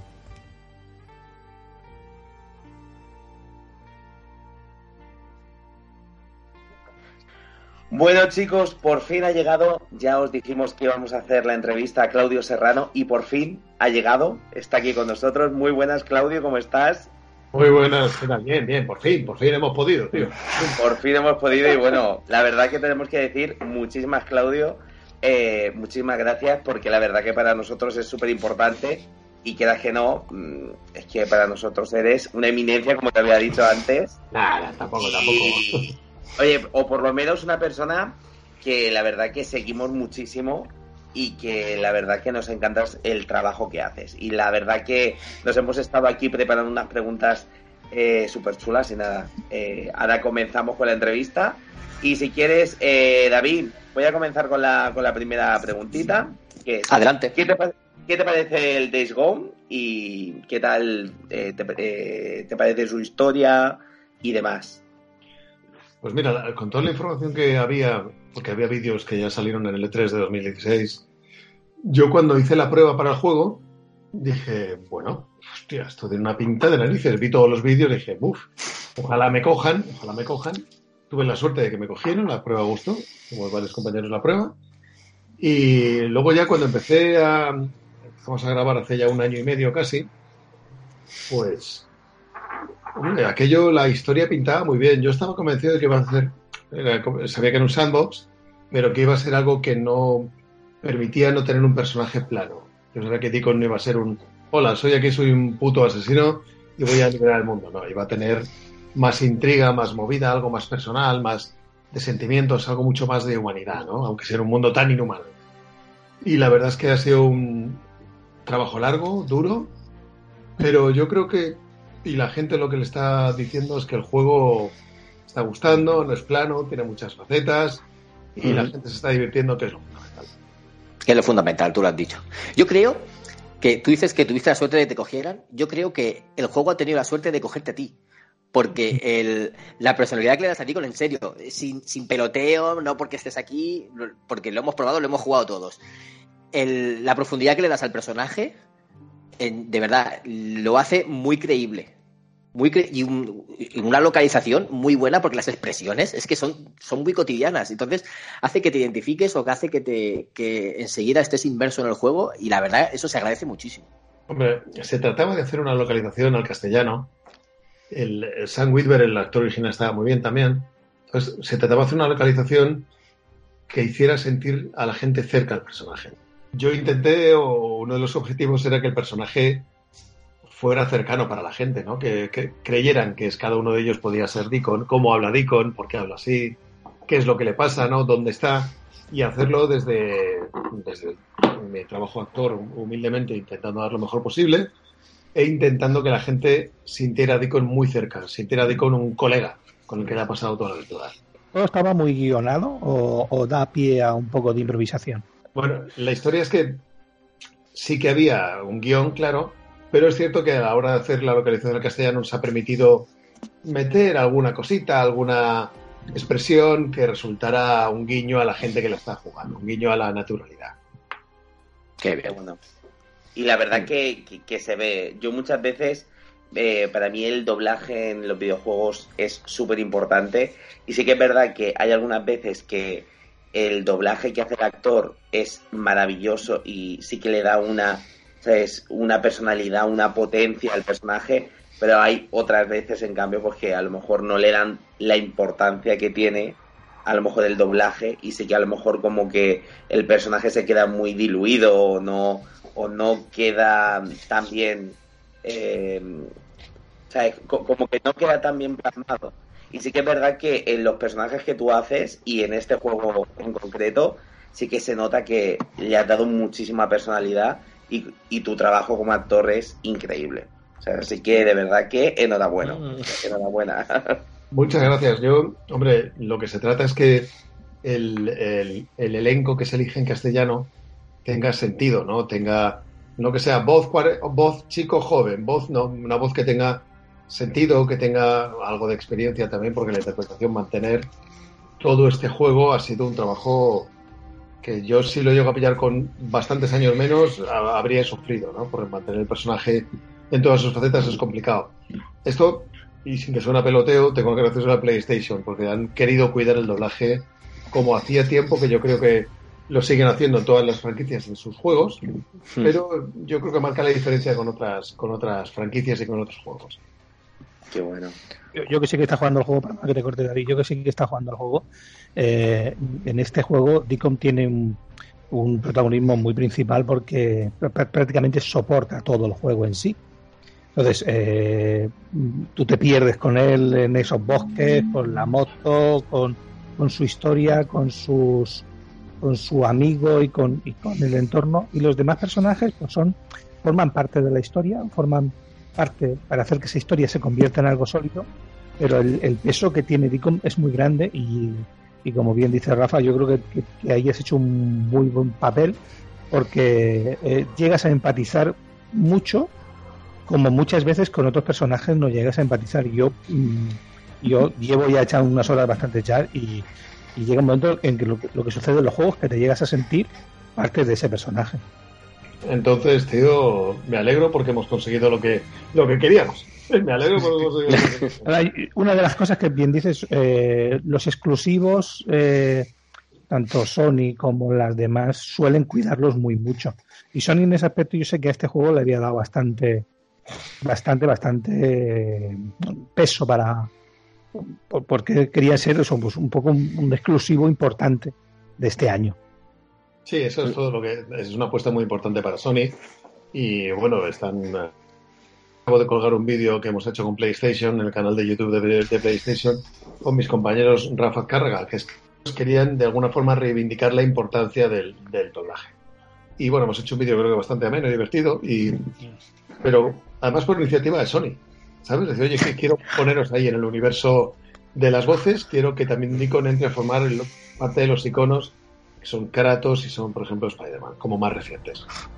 Es que era una de las preguntas que teníamos, eh, porque os ha incluido, eh, sobre todo a ti, en la promoción del videojuego. Te hemos visto en vídeos en el, canal de PlayStation, te hemos visto en los trailers. ¿Qué, se siente? ¿Cómo es tu experiencia con, con esta promoción? Hombre, pues yo cuando empezamos el juego, yo veía la potencia que tenía esta, esta, esta gran maquinaria que es, que Sony en general, ¿no?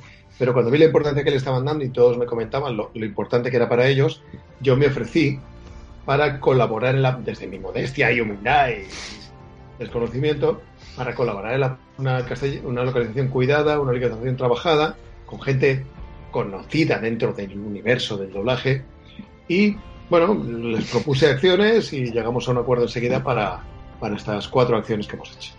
Muy bien. La BNAC, eh, este último vídeo, otro vídeo que hicimos en, mi estudio y otro vídeo que hicimos en, haciendo un gameplay con, con Juan, que es el, youtuber del canal. Sí, ese, ese, ese, lo vi, estuve viendo lo que dabas una sorpresa. Como dice, Dicon está aquí. Sí, sí, sí, sí. Pues bueno, son cuatro acciones que, oye, tienen su reconocimiento, tienen su, su mérito que, que piensen en mí para, para apoyarlas y dan publicidad al juego de alguna manera. Sí, la verdad que lo veo muy bien. Y bueno, y también le dan eh, el valor al, a lo que es el doblaje, que también es un valor importante a destacar. Sí, sí, no, yo por eso le estoy muy agradecido. ¿Cómo fue el doblaje?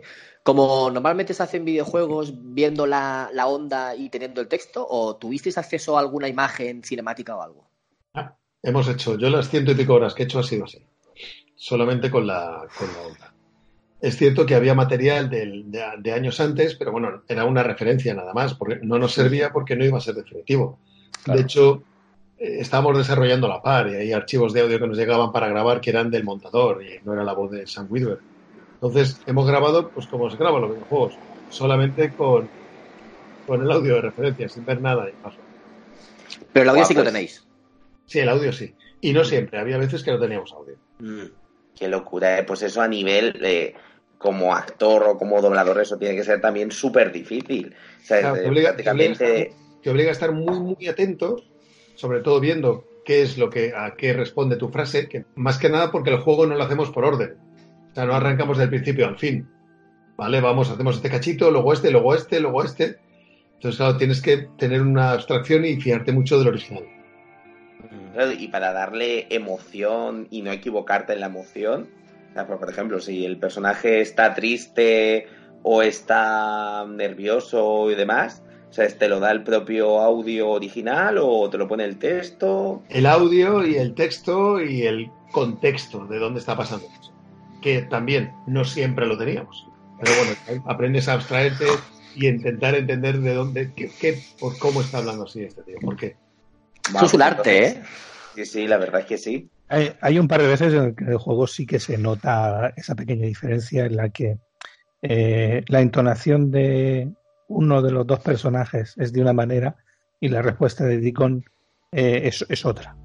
Entonces, notas una pequeña despro- desproporción, que es una de las cosas que le pregunté a David. Tenemos que, digo, tenemos que preguntarle si tienen imágenes, precisamente por eso, porque me chocó mucho que en, en un par de, de ocasiones como que está un poco desproporcionado. Pero claro, Sí, entendemos. esos, esos son los famosos fallos, de juego que tú imagínate a lo mejor, yo que sé, 60.000 archivos de audio, ¿vale? Y uno es el C23 ta, ta, ta, ta, ta, barra C2, que a lo mejor es C2 es hablado así, y otro es el C3, que es hablado así, porque no está más lejos. Y a lo mejor, clac, se lo zampan y de repente salta el C3, y tienes a un tío enfrente y le estás hablando así.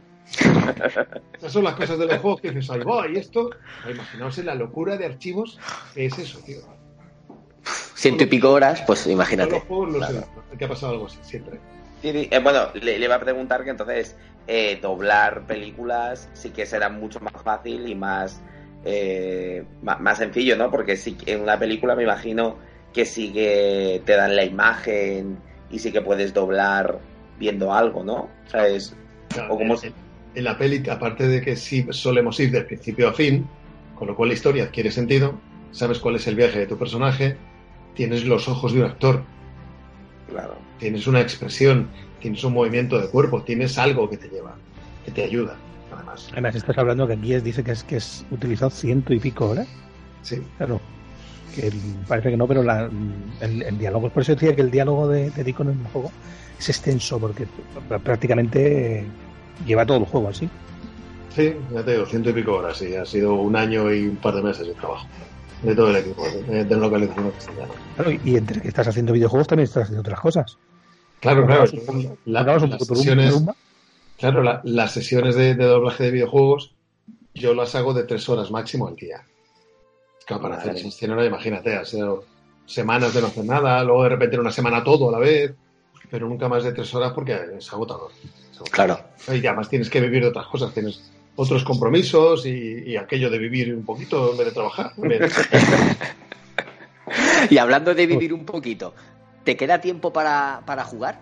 Ya nos dijiste eh, cuando hablamos la otra vez que no mucho, pero ahora que estás un poco más metido en videojuegos, ¿tienes más tiempo o, o sigues igual? Menos. Tengo menos tiempo. Tengo menos tiempo, tío. Tengo un par de historias por ahí de, de negocios que llevar adelante y tengo menos tiempo. Lo que estoy haciendo en los ratos libres, veo los gameplay que están subiendo la gente para ver cómo está todo acabado, ¿sabes? Para ver cómo suena todo Hmm. una vez acabado. ¿Pero lo has probado? ¿Lo has llegado a probar tú? Sí, sí, sí. Lo probé en el gameplay que tengo en YouTube. Lo tengo en casa, que me lo- Sony me regaló la edición coleccionista. Que Sí, que la, la vi. es una pasada. Entonces lo Brutal. tengo en casa para cuando ya la- este veranito, en algún día decir, ahora me voy a pegar una avanzada. Pero ¿qué pasa? Sí. ¿Y con tus hijas? ¿Juegas a veces o son jugonas ellas? No, no son nada jugonas. No, esta generación, ah, tienen 14 y 15 años, son de jugar en el móvil. Son de jugar en el ordenador si es un Sims o si es algo así, pero este tipo de juegos no les mola. Estoy intentando, estoy intentando ver si el próximo día que estén aquí decir, venga, a probarlo, vamos a probarlo. Así me fijo yo también cómo lo hacen. Y. Claro, claro. Qué guay. Rafa. Eh, pues eh, hemos visto bueno, que en toda la carrera que tienes has interpretado un montón de, de personajes y la verdad que uno de los personajes que más me ha encantado y que la verdad que me hizo disfrutar un montón, por ejemplo, fue Ant-Man. Y bueno, ¿cómo ha sido tu experiencia de, de doblar un personaje tan carismático y tan molón de, de- de Avengers? Mira, mira, mira, dice Sandman y mira, ¡Oh! ¡Qué bueno! una camiseta de Ant-Man y la avispa que me, que me pillé en Ámsterdam porque por aquí no la encontraba en ningún lado. ¡Qué chula! Bueno, pues Ant-Man ha sido otro regalo, tío. Fijaos qué casualidad, que esto lo- poca gente lo sabe, lo he contado en pocas entrevistas. Yo hice la prueba para doblar a Rocket de Guardianes de la Galaxia, ¿Ah, sí? ¿vale? Que me habría encantado, pues es un personajazo. Pero Claro. yo lo cogí en otro compañero que lo ha hecho muy bien, además, Juan. Y cuando llega Ant-Man, me da, oye, mira, hay un tráiler de una peli, es un tío que has doblado tú, Paul Rudd. Digo, ah, qué bien, hostia, me encanta doblar a este tío. Y de repente me encuentro que es Ant-Man. Digo, ¡ay, va, qué pasada, tío! ¡Qué casualidad! Poder estar en los dos universos al mismo tiempo, ¿no? En DC y en Marvel. Y me, Sí. me probaron y me cogieron. Y ahí estoy, sigo, sigo disfrutando de un personaje que queramos o no, gracias a él y a la rata, ¡Hombre! gracias a The Fucking Rat, Endgame es como es. Yo lo dije desde, desde el principio, dije, Ant-Man será importante, porque si no, no la habrían metido ahí Marvel en las películas. Claro. Además, toda la historia del universo cuántico se sabía que iba a tener algo muy importante en esta historia. Claro. Pero es que además el toque, o sea, dentro de la seriedad de algunas escenas, dentro del el humor que mete, tu personaje es un soplo de aire fresco y, y siempre te despierta una sonrisa. Eso lo tienes que haber disfrutado seguro. Sí, sí, sí, sí, sí, no, para mí. Más que es todo lo opuesto a lo que suelo hacer en el universo de superhéroes. A- En Batman todos los Batman son oscuros, callados, quietos, tal. Y este es hablar mucho, muy rápido, tal, y con ocurrencias. Pero, eh, tío, no, ¿sabes? Cosas de estas es, es una gozada, es un regalito. Sí. La verdad que es increíble, es súper divertido y yo de Avengers es eh, mi personaje. Además, yo siempre lo digo porque es que es eh, súper divertido, es un personaje que, aparte es eso, da los toques de, de humor y hay partes en, en la película que, que son súper divertidas. La parte de Hulk, en plan de que van todos los niños, "Eh, venga, ¿queréis un autógrafo? Venga, tal. Esa parte, bueno, no podía yo pararme de, de reír en, en el cine, así que de verdad que, que enhorabuena. Y la verdad que creo que es una gozada el, el poder eh, crear personajes completamente distintos, como por ejemplo Ant-Man y el protagonista de Days Gone. O sea, es que son dos polos completamente opuestos. O sea, es que eso tiene que ser. De eso Pero- tenemos los sectores de voz, de poder hacer un abanico muy amplio de cosas muy diferentes. Sí. La Bueno, y la última pregunta, David, esta tienes que hacerla tú. Esta es. Vale, yo sabéis que soy muy fan de Batman de siempre, es uno de mis personajes favoritos. Eh, no sé si podrás contestar, pero ¿qué opinas del nuevo fichaje para las películas, Robert Pattinson? Yo es que todavía no he visto que sea oficial, oficial. O el Yo creo que, sí. yo creo que sí, ¿Ha dicho Warner? creo que sí, pero he visto tantos artículos que ya No lo sé. Yo, yo como igual que pasaba con Ben Affleck, que a la gente no creía en él, yo siempre, hombre, Robert Pattinson es un buen actor, es muy buen actor, joder. No, va, a tener siempre- no va a tener la rémora de Crepúsculo siempre, ¿no? Claro. Yo creo que estas elecciones son muy sopesadas y muy trabajadas y si al final lo eligen a él, seguro que lo hace de puta madre. Y si te llaman a ti, mejor, ¿no? Cruzo los, los 21 dedos, cruzo los 21 dedos para que me llamen a mí. Ojalá, ojalá. Ojalá, ojalá, ojalá. Molaría, molaría, pero una pasada. Hmm, A ver si te, te podemos escuchar ahí pronto o pronto con Rocksteady en lo próximo que saque. Ojalá. No es que no se sabe nada. Entonces, Se supone que No. nos van a contar algo interesante. ¿cómo? Que se supone que en el E3 van a dar una primicia interesante. Hay rumores de que será un Liga de la Justicia y no, queda claro. No se sabe. Pero bueno, tú, mantente por ahí haciendo ruido para que, Sí, sí, yo siempre. Yo siempre, ¿Qué? siempre. que se acuerde de ti. ¿Alguna, ¿Alguna pregunta más, compañeros? Pues la verdad es que, bueno, no podríamos ir aquí haciéndole 200 preguntas porque, claro, que todo lo que dices al final tan interesante y, y demás. Eh, bueno, eh, lo primero, darte las gracias por hacer esta entrevista porque para nosotros también ha sido súper importante. La verdad que no todos los días eh, se puede entrevistar o se puede hablar con alguien tan importante en el mundo del doblaje. Eh, yo aquí, pues, eh, desde los 13 años también he llevado haciendo teatro y entonces, quieras que no, a ver, a nivel provincial, no me vaya aquí ya tal, pero que creo que es muy importante y, y valoro muchísimo el tema de la interpretación, el tema del doblaje y demás. Y es que eh, cuando me pongo a pensar en eh, dobladores y demás súper importantes, siempre me viene a la mente Claudio Serrano y la verdad que muchas gracias, ¿eh? que desde aquí, desde fanboy 100%, te doy las gracias porque de verdad, chapó. Mira, yo te voy, te voy a contar una pequeña anécdota así muy rápida para que veas. El, mi hija tiene 14 años y uno de los personajes así que más le gusta de, del universo es Batman, ¿no? Ella mm, conoce más a los Batman de ahora que a los de antes, ¿no? Pero los, ha visto las películas de antes y ese tipo de cosas. y tal. Y le, le dije, digo, vamos a entrevistar a, a Claudio, ¿quieres que le haga alguna pregunta? Y tal. Dice, no, pregunta no. Pero dice, dale las gracias por ser Batman.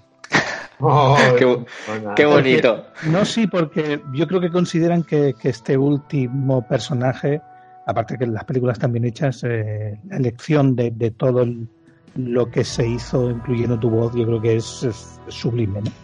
Entonces, además, me- eh, en el cuando estuviste hablando con David para, para la podamos hacer esta entrevista, le mandaste un audio a David, por, no sé si por WhatsApp o por dónde sería. Y le dije a mi hija, digo, mira, vamos a entrevistar a esta persona y tal. Y puse el, audio. Y, y al poner el audio, dice, me suena su voz, pero no sé, no sé quién es. Se lo vuelvo a poner, me suena su voz, no sé quién es. Se lo vuelvo a, la tercera o cuarta vez, abrió la boca y dijo, es Batman. Digo. Digo, también es el que pone la voz al personaje de, de Gone, que es el que estoy jugando ya ahora. Ella me ha visto jugar alguna otra vez. Y me dice, pues mira, no lo había asociado y tal. Y el otro día jugando dice, esta sí que es verdad que es. Bueno, parece- eso, que es bueno que alguien que te tiene muy presente en su memoria auditiva te oiga en otro personaje y no te reconozca. Eso es un punto a favor. Fíjate. Pues nada, yo también me sumo a las gracias, a los agradecimientos por tu, amabilidad, tu cercanía y tu simpatía, porque nos hacía mucha ilusión poder entrevista- entrevistarte. Y cuando grabemos el, el análisis del juego y lo colguemos, esperamos que lo escuches y, y que, te- que escuches nuestras impresiones sobre el juego también, sobre tu doblaje y sobre el juego en, en general. Muchas gracias por todo, Si Claudio. día vienes a Elche, que ya sabes que tienes aquí a, a unos amigos. Muchas gracias, chicos. Bueno, me redespido. Que muchas gracias a vosotros también por vuestro tiempo. Estamos todos ya una- unas horas en casa.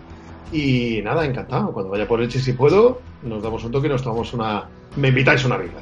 Te invitamos. Te invitamos, te invitamos. A lo que haga falta. Muchas gracias, chicos. Un placer. Suerte con todo. Gracias, Claudio. Gracias. Un abrazo. Hasta luego.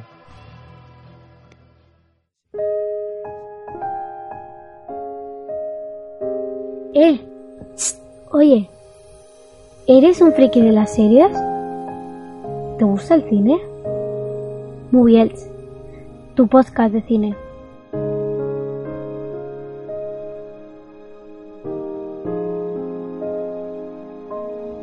Contacta con Moviels. Síguenos en Twitter en arroba Moviels y búscanos en Facebook como Moviels FM. Moviels, tu podcast de cine en clave social.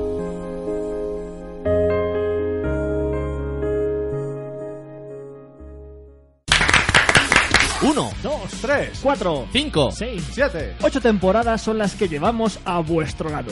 Ocho años en los que esto es ¡A los mandos! Y nosotros somos Henry, Easy mi Weller, y el DJ. Cuatro jugones locos por los videojuegos y la radio, que te traemos estrenos, retro juegos para móviles y música. y todo ello con muy buen humor. Te esperamos cada tres semanas en iBooks y en iTunes. Adiós. ¿O no?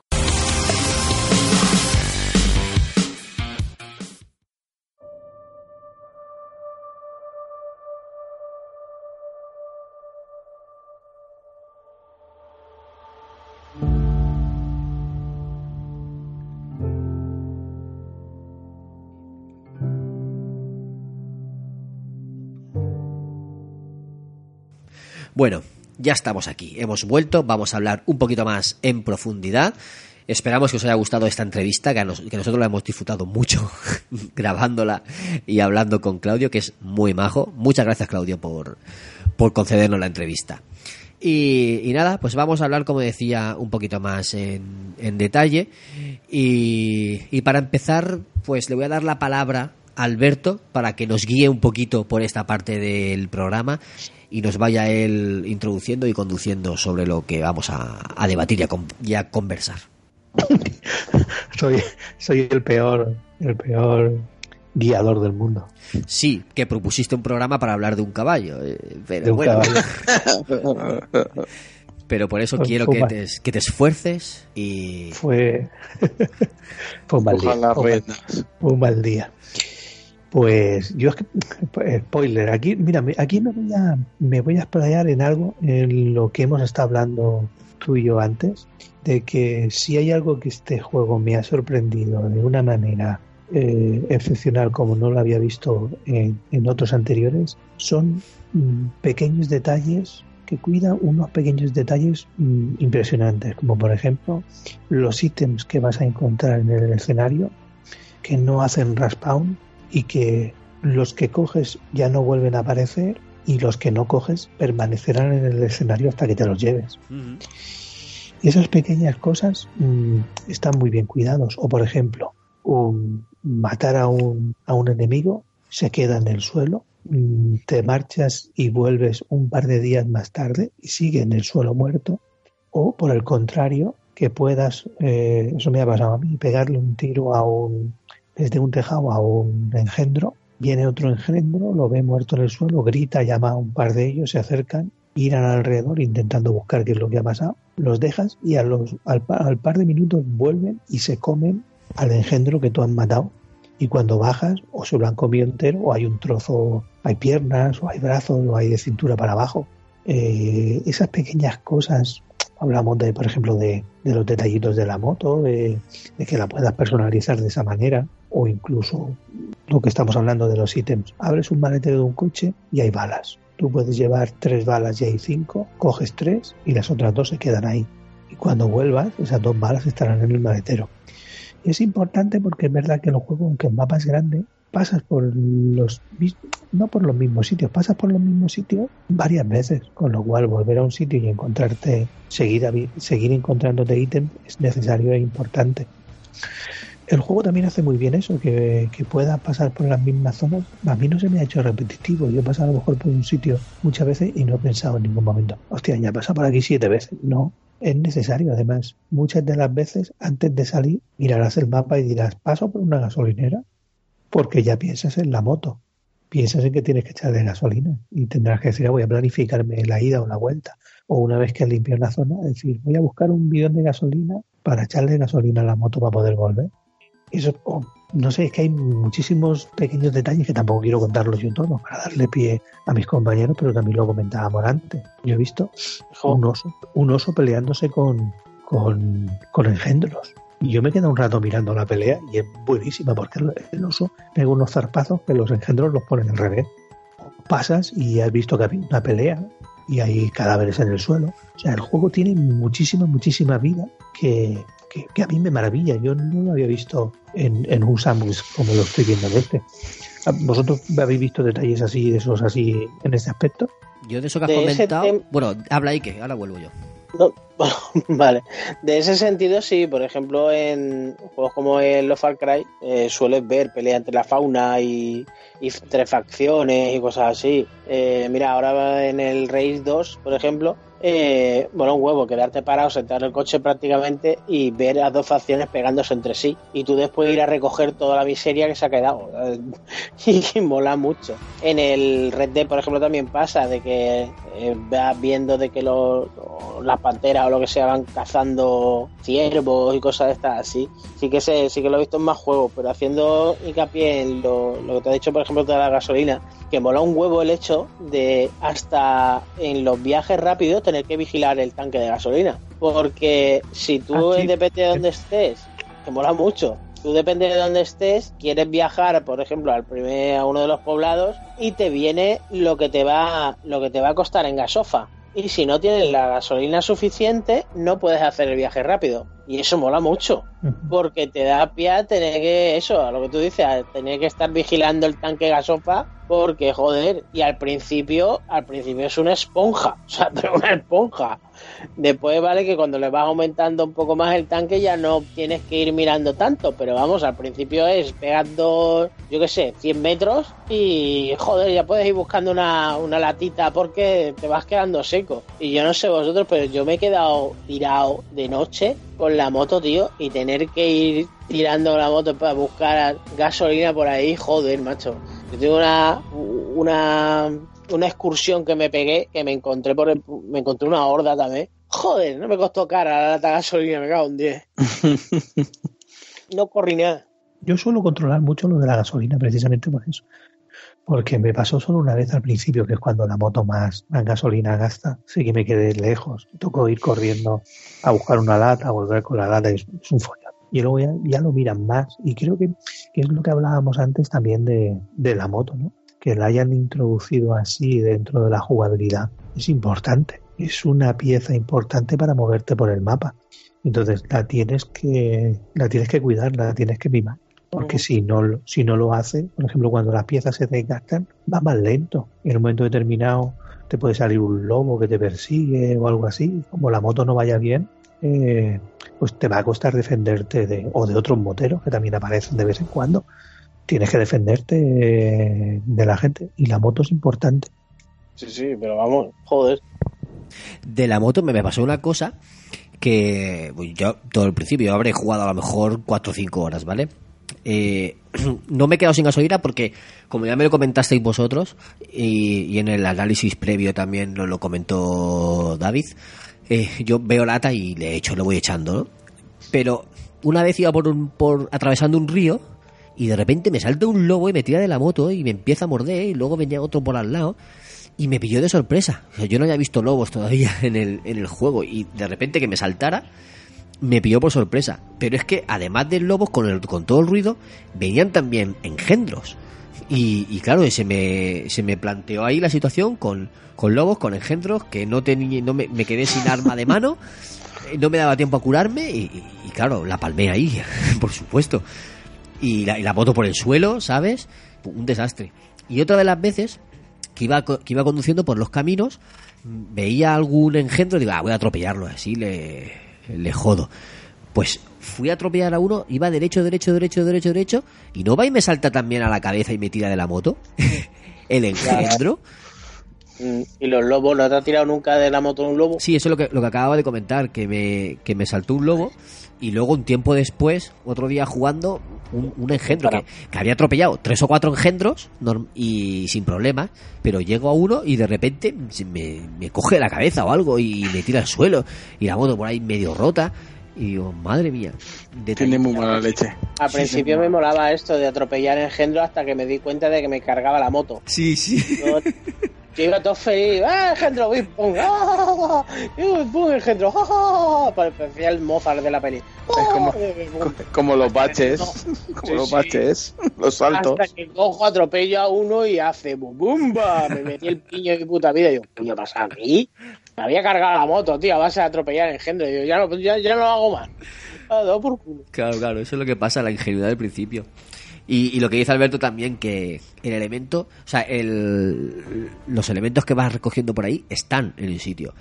Me maté un tío en un campamento norte que hay una antena, os acordaréis del principio, no sé si os acordáis, Sí. que tienes que ir en sigilo, me maté un tío ahí y llevaba el, el inventario lleno y no pude cogerle nada. Pues horas después volví a ese campamento a ver si encontraba algún arma, estaba el tío tirado en el suelo y podía seguir escarbándole para, para coger el, el luteo que tenga el, el tío ese.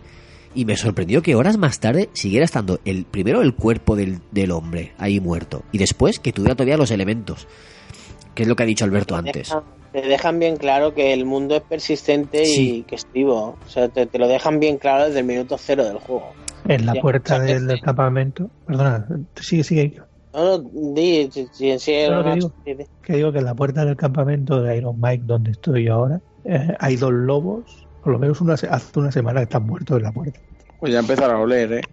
Sí, porque yo creo que es lo que lo que comentaba antes, cuando los cuerpos están en los pasos donde pasan zombies o, o, o se- supongo que desaparecen, ¿no? Pero donde no hay paso, mm, ahí prevalecen. Ya te digo, hay dos lobos en la puerta que los maté hace una semana y siguen en la puerta. Que ya les has quitado el, el, el, el ítem que lleva, o sea que, que el cuerpo no persiste porque está el ítem. Alberto va pasando y se va cogiendo ahí chupito. Venga, hoy voy a cogerme un... Le corto un trocico de carne y me lo como de, de picoteo, ¿sabes? Conforme pasa. Incluso si, si te acuerdas lo suficiente de los sitios donde vas pasando eh, y te dejas algún arma en alguna casa o lo que sea y, demás, si, si, si regresas, ahí están. Lo mismo que lo de las municiones y todo esto, tío. Si, si eres una persona que te queda mm, con, con las zonas, joder, mola muchísimo, tío. Consejo para los que todavía estéis jugándolo, apuntaros en algún sitio. Si, si veis algún arma Sí, que os interesa, te lo apuntas en una libreta, por ejemplo, o en un papel. En tal sitio, en la casa que está en esta zona del mapa, había un arma. Y así, cuando vayáis en otra ocasión, la tendréis. Tal cual. ¿Qué más detalles habéis visto curiosos del juego? El clima. Uf, El clima es una gozada, tío. sí. Lo que es la lluvia, mm, mira que, por ejemplo, en el Batman, en el Arkham, la, la lluvia está bien hecha. Y en el Red Dead es una locura, en el 2. Pero es que en este, tío, es una pasada las tormentas y los choparrones que hay y sobre todo la nieve. Y el, barro, sistema eh, es- que el el barro, barro, sí, sí, pero dices, es que "Madre es mía". una pasada, tío, es una pasada la física que tiene que tienen hecha por- para estos detalles.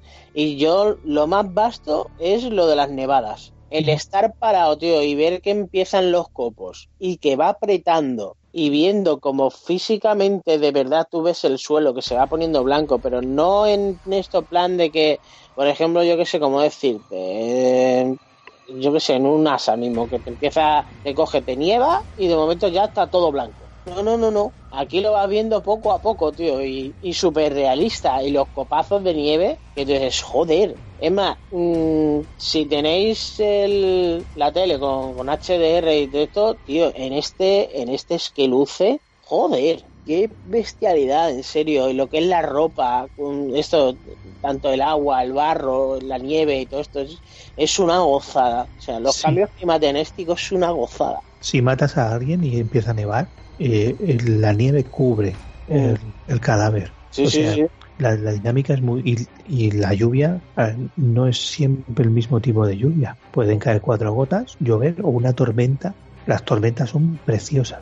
Sí, sí, tormenta de que no ves una mierda. O sea, no es, es que no ves una mierda. Como te coja conduciendo, te tienes que parar. Y después eso es lo que dice él. A lo mejor yo que sé, caen lo que solemos llamar. No, es que estás chispeando. Eh, porque lo ves. Y después lo que mola de la física del juego es que tú estás parado y te estás chispeando. Pero si te pones a conducir, te aprieta. O sea, notas que la tormenta es más, más fuerte. Que pasa en la vida real. A lo mejor, yo qué sé, tú estás andando y no te molesta porque te hacen cuatro gotitas. Pero sin embargo, arrancas el coche y tienes que poner el, pa- el, el limpia parabrisas porque, joder, moja y, si cae. Pues en esto pasa lo mismo, tío. Y es una gozada, macho, la manera que la han hecho. Pues yo quiero comentar eh, brevemente que no me he encontrado muchos todavía, pero me iba hacia una misión y de repente había un, un hombre parado en medio del camino. Y yo iba a pararme a ver si quería algo y me empecé a pegar tiros así, porque sí, sin, sin venir a cuento. Y yo, qué, qué cabrón el tío este. Eso no, eh, eso me fastidió. Pero una misión que no me gustó fue la que he comentado antes de, digamos, de espionaje, de escucha. Que tienes que esconderte ahí en los arbustos y escuchar una conversación que encima es larga. Eso, eso está muy obsoleto hoy en día, esa jugabilidad está muy obsoleta. La quitaron de los Assassin's Creed porque la gente se, se quejaba de que era un poco tediosa. Y es verdad, tío. Ahí tenían que haber innovado un poquito más y hacerlo de, de otra forma. Pero no esconderte en un arbusto mientras habla y luego cuando avanza pues te vas escondiendo por arbustos por alrededor. Eso Sí. lo, lo he visto un poco anticuadillo. Mm. Yo lo escuché también, por ejemplo, en el podcast de Reconectado, creo, no sé si fue Jabote, que también se quejó de lo mismo. Dices, coño, si es que los aficionados de la- del Assassin's Creed Sí. nos empezamos a cagar en la madre que parió a Panete por el mero hecho ese de tener que ir como un estúpido detrás de alguien a escuchar las voces y ahora vete al banco de no sé qué, ahora métete en el arbusto, ahora tapate no sé cuánto, pa- para ir alargándote, porque es que si una de las cosas que se le pueden poner pega también al juego es que está alargado como un chicle. O sea, hay en zonas que tú dices verdaderamente que tú dices, ¿esto para qué? O sea, ¿para qué? Mm, Sobre todo cuando llegas la mitad del juego, casi al final, hay en un momento que tú dices, tío, me están tomando por tonto. Porque es que se ve claramente que eso está alargado ya no como chicle, sino como Blandy Blue. O sea, madre mía. Y esta parte así de charla, que en el ASA, como tú dices, nos cagábamos en todo y estábamos diciendo, tío, de verdad, ahora tenés que ir a escuchar esto y ahora seguir al pavo. Y joder, si tú estás viendo que esto te ha tenido quejas y tal, no lo hagas, melón. Pues nada, ahí están. Vale que no lo estás haciendo todo el rato, pero coño, las tres o cuatro veces que lo haces, que tres creo como medio obligatorias, joder, qué pesaditos. Ponlo una y ya está, y no lo pongas más. Sí, ahí está, ponlo como la tontería del recurso en la historia, que sí, a ver, la primera vez, la primera vez yo, mm, estamos con spoilers, ¿no? Sí, sí, sí. Vale, pues la primera vez que vas siguiendo al pavo este, que tiene información sobre tu mujer, yo lo veo lógico. Ah, tú dices, bueno, vale, coño, tiene un porqué. Pero después que vas simplemente por enterarte de una conversación que no te viene ni al pairo, tío, que te lo podían haber puesto en un audio mismo, dices, tío, de verdad, qué pesadilla. La parte del cementerio. Sí, sí, sí, esa, esa parte del cementerio. Es que ahí vienes, por ejemplo, de Horizon Zero Dawn, que te cuentan las historias. Cuando no te quieren machacar, pues te meten audios. Pero tú estás escuchando el audio mientras sigues explorando eh, el búnker, por ejemplo. Que, y, y no te molesta. porque Estás escuchando la historia y no te molesta porque mientras estás haciendo otras cosas o, o re- o- o recolectando objetos o lo que sea. Y eso es un ejemplo. Otros juegos lo hacen de otra forma. Pero tener que esperarte ahí escondido y tal. Pues eso, un poquito pesado. La verdad es que es lo que tú dices. Jabote lo dijo. Y, días después lo vi yo en el juego. No lo había visto hasta ese momento. Y, y es verdad que me acordé de Jabote cuando, cuando lo vi en el juego. Dije, ostras, sí que es verdad, tiene razón Jabote, que se te hace un poco así de, ostras, tío, ahora me tengo que esperar aquí. No es lo mismo que esperar en una misión de sigilo a que el personaje se ponga de espaldas o lo que sea para ir a atacarlo. Eso es diferente, es otra cosa. Y respecto a sigilo, está bastante bien implementado, está muy, yo lo veo muy bien hecho, eh, pero los humanos son demasiado tontos. La inteligencia artificial de los humanos no me gusta nada. Porque los engendros, vale, son engendros. Pero eh, vas por el lado de ellos, vas hacia ellos de lado, no por detrás, sino de lado y no te ven. Tío, de, re- Sí. de reojo cualquier persona ve. Sí. Mm. Ahí tenía que, que- que pulirlo un poquillo más, para mi gusto. Súper tonto. Muchas veces es que mm, te puedes limpiar un campamento entero sin necesidad de tener que estar haciendo mucho el gamba. Mm, y eso que te pongas justo detrás y no se enteren de que estás ahí. Dices, cojones, tío, por favor. Empiezas por una esquina en sigilo y sales por la otra y nadie, nadie se da cuenta de... Y ni Dios se da cuenta. A veces te lo coge, te lo lían por el mero hecho de que entra algún engendro en, en pantalla, digamos, y es el que te ha jodido vivo. Porque este sí que te ve. Sí. Claro, y al, y al- al enterarse el engendro, pues se entera todo el puto poblado. Pero si no, vamos, ¿Los engendros huelen? ¿Te huelen? no sé. Ah, vale, porque te iba a decir, no me he acercado a, a olerle a ninguno, ¿no? ¿Te huelen a ti? Me, me da la impresión de que te huelen. Que te perciben por el olor. ¿Puede ser? En, No lo sé, cierto, en cierto modo no, porque yo los he tenido al lado. Lo que pasa es que dentro de los engendros también pasa una cosa, y es que los hay de diferentes... eh, los hay de diferentes... Están los, los que no llevan camiseta, que son como los más flojillos.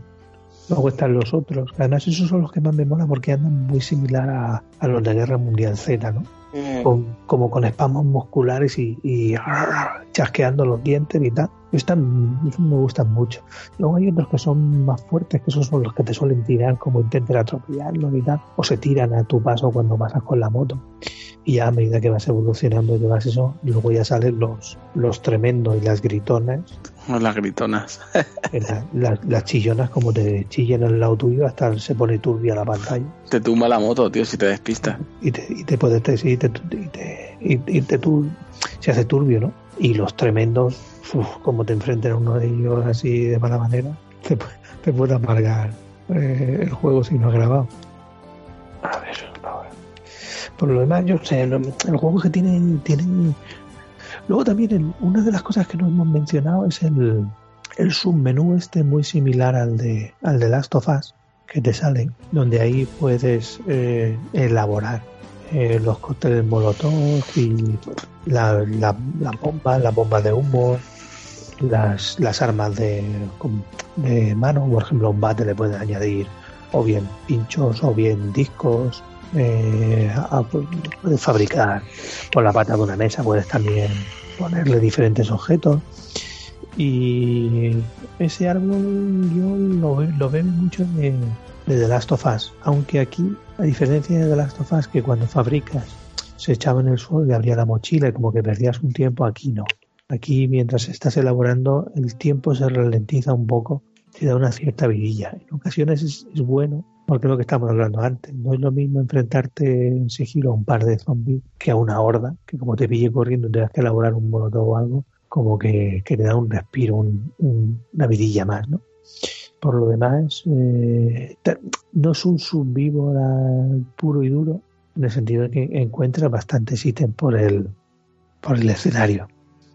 Eh, yo en su favor digo que cuando me estuvieron explicando que tiene crafteo, el que hemos dicho para arreglar la moto, para poner gasolina, coger piezas para después también, no sé, los, clavos para ponérselos a los bates, cosas así, cuando me lo estuvieron contando, yo me imaginaba que iba a ser más tedioso y me daba pereza. Pero cuando lo he jugado me he dado cuenta que no, que es muy sencillo. El tema de recolectar piezas lo han, lo han hecho muy similar a The Last of Us. Muy similar. Tú vas, coges piezas de aquí, coges piezas de allá. Pero sí que eso, es, es poco crafteo. No tienes que fijarte lo que coges, tú coges elementos y, y los utilizas peso para la moto o para los cóctel molotov, para lo que sea. Y Lo que, lo que digo, me parecía más complicado de lo que es luego en verdad. Luego cuando estás jugando es muy, muy sencillo. Eso lo veo positivo. ¿No dice nadie nada, Tony? ¿Qué queréis que os diga? Yo, hay, eh, de, detalle, de, de detalle, yo me quedo con el tema de, del fuego. Porque claro, es que el fuego, al principio tú empiezas con los cortes molotov y te mola tirárselo a las hordas. Pero llega un momento que luego ya lo que echas es otro tipo de, de mejunje y ahí ya sí que te los cargas bien. Ahí ya sí que ves que hacen más. ahí te os estoy metiendo en spoiler de lo bueno. No, lo, lo he visto, eso lo vi, ese ¿Eso lo lo he visto? Pues eso, eso sí que se carga a zombies. Eso sí que te puedes meter en sitios y haces unas, unas barbacoas impresionantes. Y el detalle se mola, porque es que cuando te viene la horda entera y le has tirado eso, los del principio, claro, no mueren inmediato. Van ardiendo y van a por ti ardiendo. Y mola un huevo, tío. Hombre, lo que está claro es que, por ejemplo, para hacer una... Yo aún no me he enfrentado a ninguna horda, pero lo que también creo que es importante es planificarte antes de provocar a la horda un poco, ¿no? Sí, a ver, es lo que me dijo a mí ahí que mil veces, que, que tienes que jugar con el escenario. Es que el escenario está, está rodeado de cosas que explotan. Entonces tú tienes que hacértelo con, con, con los temporizadores de las bombas, con, con mil cosas para que cuando pasen ellos se lo coman todo y se lo van comiendo. Vamos, que ya te digo yo que se lo comen. Lo que pasa es que, claro, que al final tienes que correr más que otra cosa. O sea, es enfrentarte a ellos corriendo pero todo preparado, claro, todo, todo apurando y acordándote del recorrido que te has hecho para ir pasando por los puntos esos. Por cierto, que al correr te cansas, tienes barra de estamina y no puedes estar corriendo todo el rato sin parar. Sí, claro, y- te, pero bueno, te puedes ir drogando, que tiene también medicación para que puedas, puedas resistir corriendo. Es cierto, es cierto, tenías razón. Claro. ¿Y qué coleccionables habéis visto en el juego? ¿Qué coleccionables hay? Ostras. Son los, bueno, son las grabaciones, casi todo, ¿no? Grabaciones y qué era lo otro, no me acuerdo si había otra cosa más. Hay los, los puntos de interés, me refiero a cuando sí, llegas a, sí. a una ciudad hay como unas señales. Elementos históricos creo que era, ¿no? es- exacto, exacto, exacto, exacto. ¿Y qué más había así en plan raro? Había... En ese aspecto hay poquitas cosas, o por lo menos que yo haya visto. Solo era eso. Es que, claro, luego en el mapa se te van marcando. Una vez ya has limpiado zonas, se te marcan ciertas cosas que te faltan. Pero, no sé, no. Como los.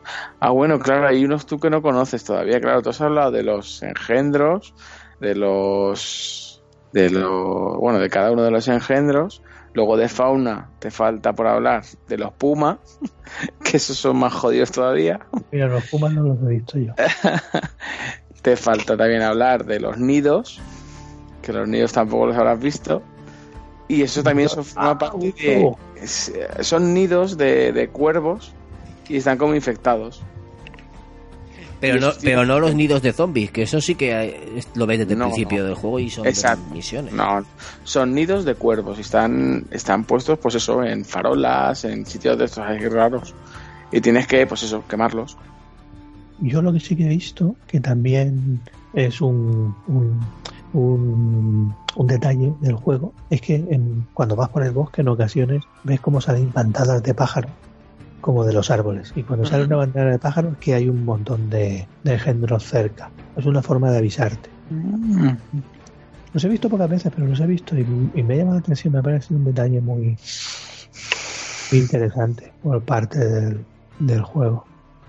Y a nivel de la historia, a pesar de ser bastante lineal, mm, es una historia que es fluida, que a mí no me, no me, vamos, que dice, no, no me desagrada en sí. No sé cómo acabará, porque yo aún estoy, según vosotros, a mitad, a mitad del juego. Sí, está más o menos en la mitad.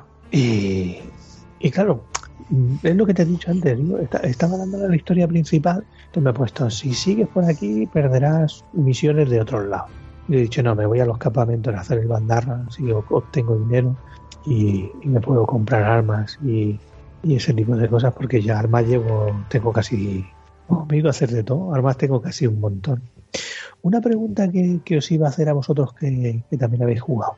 Hay, o por lo menos yo he tenido la oportunidad una vez de coger la moto de otro, de otra persona, de un saqueador. Mi pregunta es, ¿la puedes coger y llevártela y cambiarla por la tuya? Sí, como puedes, te la puedes llevar, claro.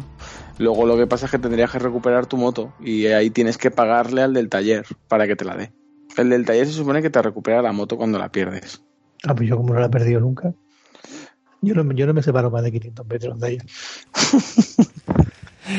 Lo de, Nunca- nunca se- lo de la moto eh, sí que es un recurso narrativo que se ve en videojuegos muchas veces, que es lo típico de que empiezas el juego mm, más eh, overpower y pasa algo en la historia y te privan de o de poderes o de armas o de lo que sea, ¿no? Y, en este juego se trata de la moto. Tu moto inicial es mejor y para que tengas que levear, tengas que rolear el personaje de alguna forma, pues tienes que ir mejorando la moto, la otra moto que te dan, la que ha dicho Eike antes que él mismo dice que es una mierda, porque que es verdad que es una mierda, que a mí me cuesta conducirla al principio y tengo que ir despacito hasta que le cojo el, el tranquillo. Y es un recurso narrativo que le han, que le han empleado, está bien, y, y no, no me chirría para nada. Lo veo bien, así la vas mejorando. Y lo que no sé yo si al final, no sé si lo podéis decir o no, estamos fuera de spoilers, a mí no me importa que lo digas, pero si después recuperas su moto inicial o no, o ya te quedas con la que te dan que vas mejorando. No sé si Alberto lo sabe, si le molesta que se lo digan, es algo que a mí me gustaría saber.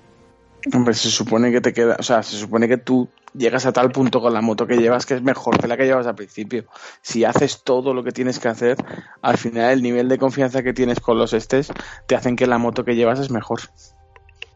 O prácticamente igual es la misma, pero claro, no te dicen, no hay ningún contexto que te diga, "Eh, tu moto es más, más buena. Ya, ya, ya. ¿Sabes? No, no, no, no llega a ese punto. Sí que es verdad que hay un momento, claro, que también es entrar en spoiler, pero claro, es que Por mí lo puedes comentar, no sé, no sé si por Por Alberto. mí, por- por mí también. No, es que claro, se supone que la, la moto de él está desguazada, es que la desguazan. Sí, eso lo hacen al principio. Entonces, entonces, claro, la moto ya no está.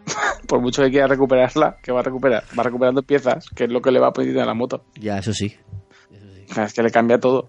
Por eso te digo que realmente él no. Si él juega en el, lo que es el, en las misiones al principio diciendo que quiere recuperar su, su moto, pero es que la trama inicial es esa, pero luego ya el contexto ya no, no, no, es, no funciona todo alrededor de esa historia. Y la verdad es que la historia la van desarrollando poco a poco porque tú en principio, con lo que he contado antes, de eso, él se separa de su mujer, se hace en cazar recompensas, viven ahí a su bola y tú dices, vale, pero ¿cuál es el objetivo del juego, no? Sobrevivir y ya está. Sí, sí, sí, al principio sobrevivir. Ir haciendo las misiones que, que te mandan los, los jefes estos de, la, de los campamentos para, para eso, para, para Da, da coger- ent- da a entender que durante mucho tiempo han estado buscando a, a la mujer. Hmm. Porque a medida que tú vayas viendo la historia te darás cuenta que ellos han estado en muchas, en muchas ciudades como siguiendo el- la posible pista de la mujer hasta que llega a la conclusión de que, de que murió. Alberto, ¿has llegado Sí, a comentar antes lo de historias? ¿O, o me lo comentaste por privado? Ahora no recuerdo. ¿Lo de, lo de historias en qué sentido? Que en- en vez de ser eh, misión principal, eh, voy a seleccionar misión, misión. En vez de hacer misión principal, ay, mejor, misión principal y secundarias, tienes historias que vas avanzando con eh, lo de Sara, con lo de Basser, el Buzzer este. En vez de secundarias te lo van clasificando por historias. ¿Sabes a lo que me refiero? Sí, sí, pero no lo hablamos tú y yo. Eso lo hablamos tú y yo, ¿no? ¿O lo has No, no me suena. no me suena. lo, lo Parece puedes, que lo puedes comentar, aunque sea brevemente. Sí, sí, claro. El, el juego en sí está dividido en, en historias. Y cada historia tiene un proceso. Y cada historia vincula a diferentes personajes. Por ejemplo, hay historias eh, que son tratadas con la mujer, que se llaman, por ejemplo, Me acuerdo.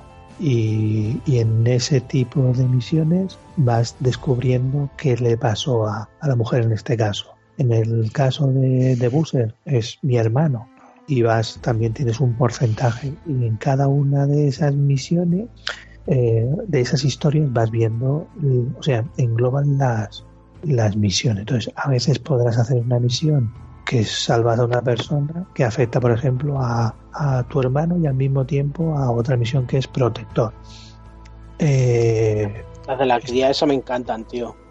¿Perdona? No La de la cría, la de la cría Ah. en lo de protector, que me encanta, tío, la Mm, historia sí, de la sí, está muy chavala. Sí, sí, la del principio. Bueno, al principio. Mm, Sí, no, que la llevas todo el juego, pero bueno. Esa, ah, pues mira, no, la tengo al 90%. Esa no la completa al dentro. No, pues te falta igual lo mejor. Te falta la, la parte guay. Claro.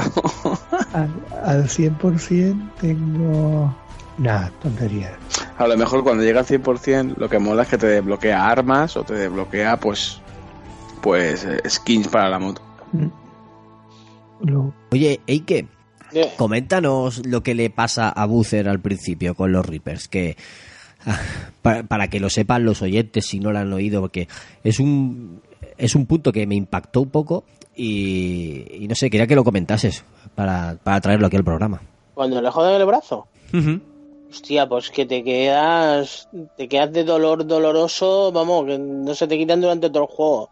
En una escaramuza eh, lo, lo medio capturan al, es- al hermano de Deacon, entre comillas, y en un cigirrace pues le cogen con un soplete, como esta gente lo que se hacen es marcarse a sí mismos o marcar a los demás para en plan de liberar el alma. Eh, porque para ellos los engendros son em, como almas libres, seres, seres superiores porque están tan libres, están en el más puro estado humano. Pues eso es lo que intentan hacerle a los demás. Pues al hermano, que es lo que hace? Que le, mar- con un soplete le marcan el brazo y se lo dejan, vamos, hecho un Cristo. Y ahí, por ejemplo, está en una la parte esta que yo he dicho antes de lo de hijos de la anarquía, que te, te vas a una eh, de estas de, de guardabosques, una torre, y allí para intentar curar intentar curarlo y ahí te tiras un te tiras un buen rato de juego eh, buscándole medicamentos venda y tal hasta en el momento que ya eso ya se ha infectado tío y tienes que tienes que hacer algo y llevártelo a otro sitio. Pues el momento ese que te lo llevas a otro sitio que vas en la moto con uno de los temas principales de- del juego es una pasada. Y, y eso es una parte bueno es una parte es, es una escena que también se ve en Hijo de la Anarquía con otro de los personajes que es prácticamente el hermano del prota, sin tener eh, línea de sangre, pero que me recordó un montón, tío, que casi, que casi se me escapa la lagrimilla porque el personaje que, que, pasa en la serie de Hijo de la Anarquía es un tío que después sufre un montón y, y se le quiere un montón en la serie, pues mm, me recordó muchísimo. Y como tienen temas musicales que incluso aparecen en Hijo de la Anarquía, pues mm, yo en ese momento, yo, yo, vamos, fasciné, fasciné, pero total. Y lo de la parte esta de lo del brazo y tal, es que es súper real. Vamos, yo ahí, quitando por ejemplo en el Dead Space 2, cuando te clavan una aguja en un ojo, o la parte de eh, Heavy Rain, que te tienes que cortar los dedos, no he sentido tanto dolor, tío, en otro juego, de verdad, en serio, porque es que lo- te lo enseñan tan, tan, tan vasto. Que te Y duele. vas viendo que, sí, sí, vas viendo que cuando te pegan el soplete en el brazo, eh, se le va poniendo oscuro, se le quema, tío, y de la manera que están las venas y todo reflejado, tú dices, hostia, tío, qué cosa más cruda, coño, y eso te lo encuentras eh, a la media hora de juego, o no llega tanto a la media, incluso menos, creo yo. Y mola muchísimo, tío, mola muchísimo y aparte como va viendo que la fiebre y todo esto le, repercute en el carácter del personaje, tío, y es joder, qué chulo. Es que te llega a asustar y dices, hostia, es que me voy a quedar sin él ya. Sí, sí, sí, y tú dices, tío, este se va a convertir en un puto engendro, ¿verdad? que me va a liar aquí? Y yo no me lo quiero cargar, tío, yo no me lo quiero cargar. Y estás así con este porque cada vez que te acercas a, a la torre, eh, pues está el tío con la escopeta, con esto, porque vas delirando de la fiebre que tiene, pues tú imagínate, pues eso son quemaduras de tercer grado, ¿no? De, de yo qué sé, tercer grado superior, doble plus, con tirabuzón hacia la derecha. O sea, eso es bestial. Eso es Pues pa- el tío, para amputar sí. directamente. Sí, sí, eso para cortarle el brazo y tomar por culo y hacerle una, una peineta o algo. Porque tú dices, madre mía, tío, pues qué. Y lo va viendo de esa manera y el tío todo zumbado perdido y apuntándote con escopetas y tú dices, madre mía, tío, este al final te vas oliendo y tú dices, "Este, al final me lo voy a tener que cargar, me lo voy a tener que cargar. Y es la evolución que tiene. Y claro, lo que vas viendo con el pasado de Sara, que también ha Sara, ¿no? ¿He dicho Sara? Sí, sí, se, Sara. Se llama Sara, sí, ¿no? Ah, yo estoy, como me mezclo juegos, es que estoy mayor. Eh, vas viendo también cosas que aparece, que aparece el hermano, que aparece Buffet, y te dices, joder, tío, se le coge cariño también al personaje. Sí.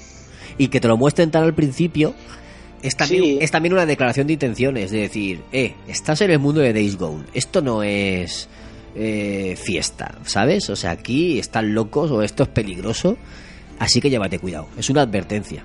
Hay que, tú que. Bueno, hay que, y Tony, lo habéis pasado. En, en ocasiones, por la radio, ahora que hablamos de Busser, me he acordado, Busser te dice: eh, Hermano, pásate por aquí cuando puedas que te he hecho una cosa. Y yo voy, estás sentado ahí en la silla y nunca me da nada. A mí me pasaba lo mismo. Pero no- A mí me no- pasaba al principio lo mismo. No me acuerdo de eso, tío. Sí, sí, sí, sí, que hay veces que te coge y te llaman, pero es que esto también te lo hacen en NPCs, ¿eh? Que te avisan de que te han- Oye, te he encontrado la pieza esa que te faltaba de la moto. Y tú vas al campamento, hablas con el de la moto y te quedas igual. Y te dices, ¿qué, qué- qué coño? ¿A este venía ya hasta aquí? Es que incluso Claro. hubo uno que me lo hizo eso, que me lo hizo con una pieza. Tengo ya la pieza que me pediste de la moto. Y hostia, tío, esto que he desbloqueado algo chulo. Y estaba en la otra puta punta del universo y utilicé dos viajes rápidos para, para poder mm, eso para no gastar tanta sofa digamos y ahorrar un poco. Y el último tramo lo hice lo hice conduciendo. Y llego allí tío y vamos hola qué tal eh pacha cojonudo. Y para qué coño he venido hasta aquí y con Ah, el pues hermano lo mismo Es con el hermano lo mismo. Me lo ha dicho Marín más de una vez, que te, por la radio te dice, estaba aquí aburrido y te he hecho una cosa. Cuando pasa, cuando puedas, pásate por aquí te la doy. Y yo luego voy allá a la caseta y está sentado ahí en la mecedora. Tío, pero es que yo no, yo no me acuerdo en contexto de la historia dónde le hace algo el otro al otro, que no. No, es que no te hace nada. O sea, simplemente te lo dice por la radio. Pero así no... Y, y no tiene nada para ti, cabrón. ¿Y, y la, la chica de las orejas no da la sensación de que está flirteando con Deacon? ¿Un poco? Qué chica de las orejas. El, ca- el campa- el campamento de Copland, el que, la, la que tú le llevas las Sí. orejas para que te dé dinero, digamos. Con los de las orejas tiene rollos con todo. Porque luego en, en el que estoy yo, esté en voz simpatiquillo y le, siempre le pregunta cosas. Que parece que le esté flirteando un poquillo. Tendrían un que hacer o algo así. Tendrían algo. ¿Habéis escuchado historias de la gente que, que está por los campamentos? Sí, alguna he escuchado. ¿O habéis pasado olímpicamente? Que, que nos gusta escuchar. No, mientras cogía cosas. Fijaros, en- cuando vais por el mapa de vez en cuando sale una interrogación. Sí, ¿eso qué es? Porque no he llegado nunca a tiempo. No, bueno, eso, eso no se va, está ahí. A veces es exploración, a veces es alguien que está dentro de un coche. Y, actuaci- y actuaciones musicales también. Correcto, iba a decir.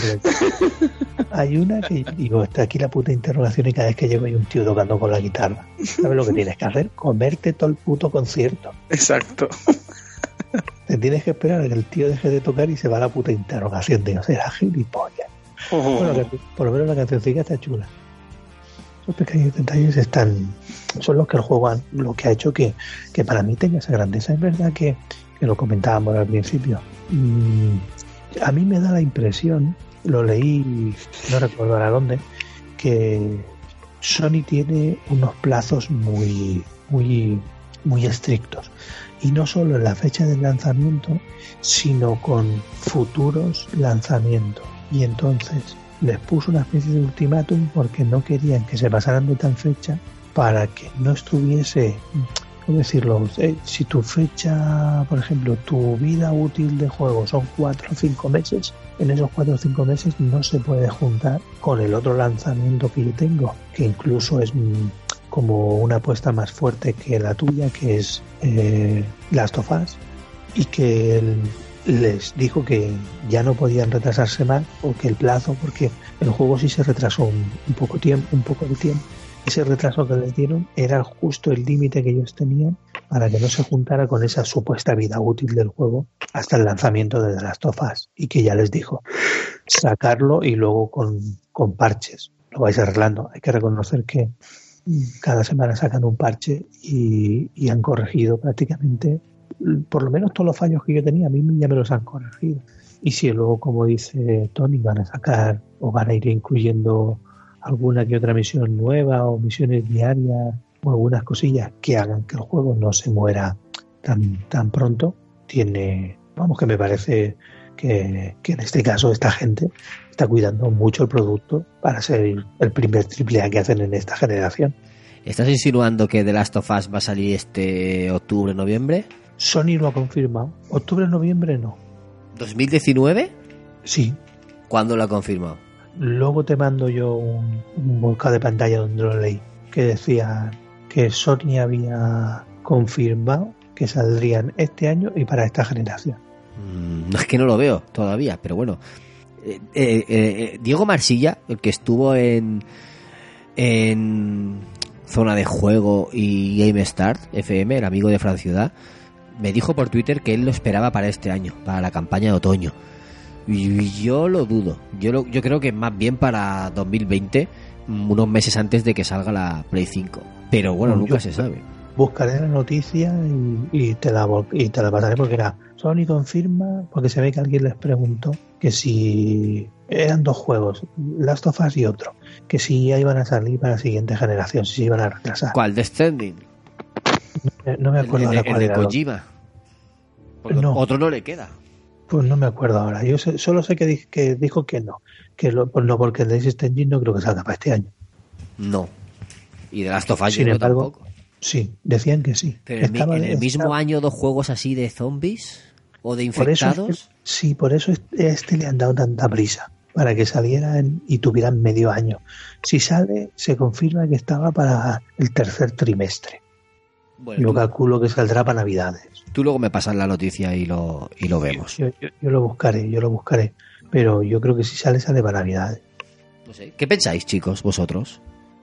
Hombre, tiene ese sentido, desde luego, que, que no quieren que se que no, que no se, que se juntaran los dos juegos, está claro. Pero yo qué sé. Es que tampoco lo van a decir así tan claro como dice, como dice Gun. Eh, pero, Pero- vamos, que es obvio, realmente, Una- yo creo.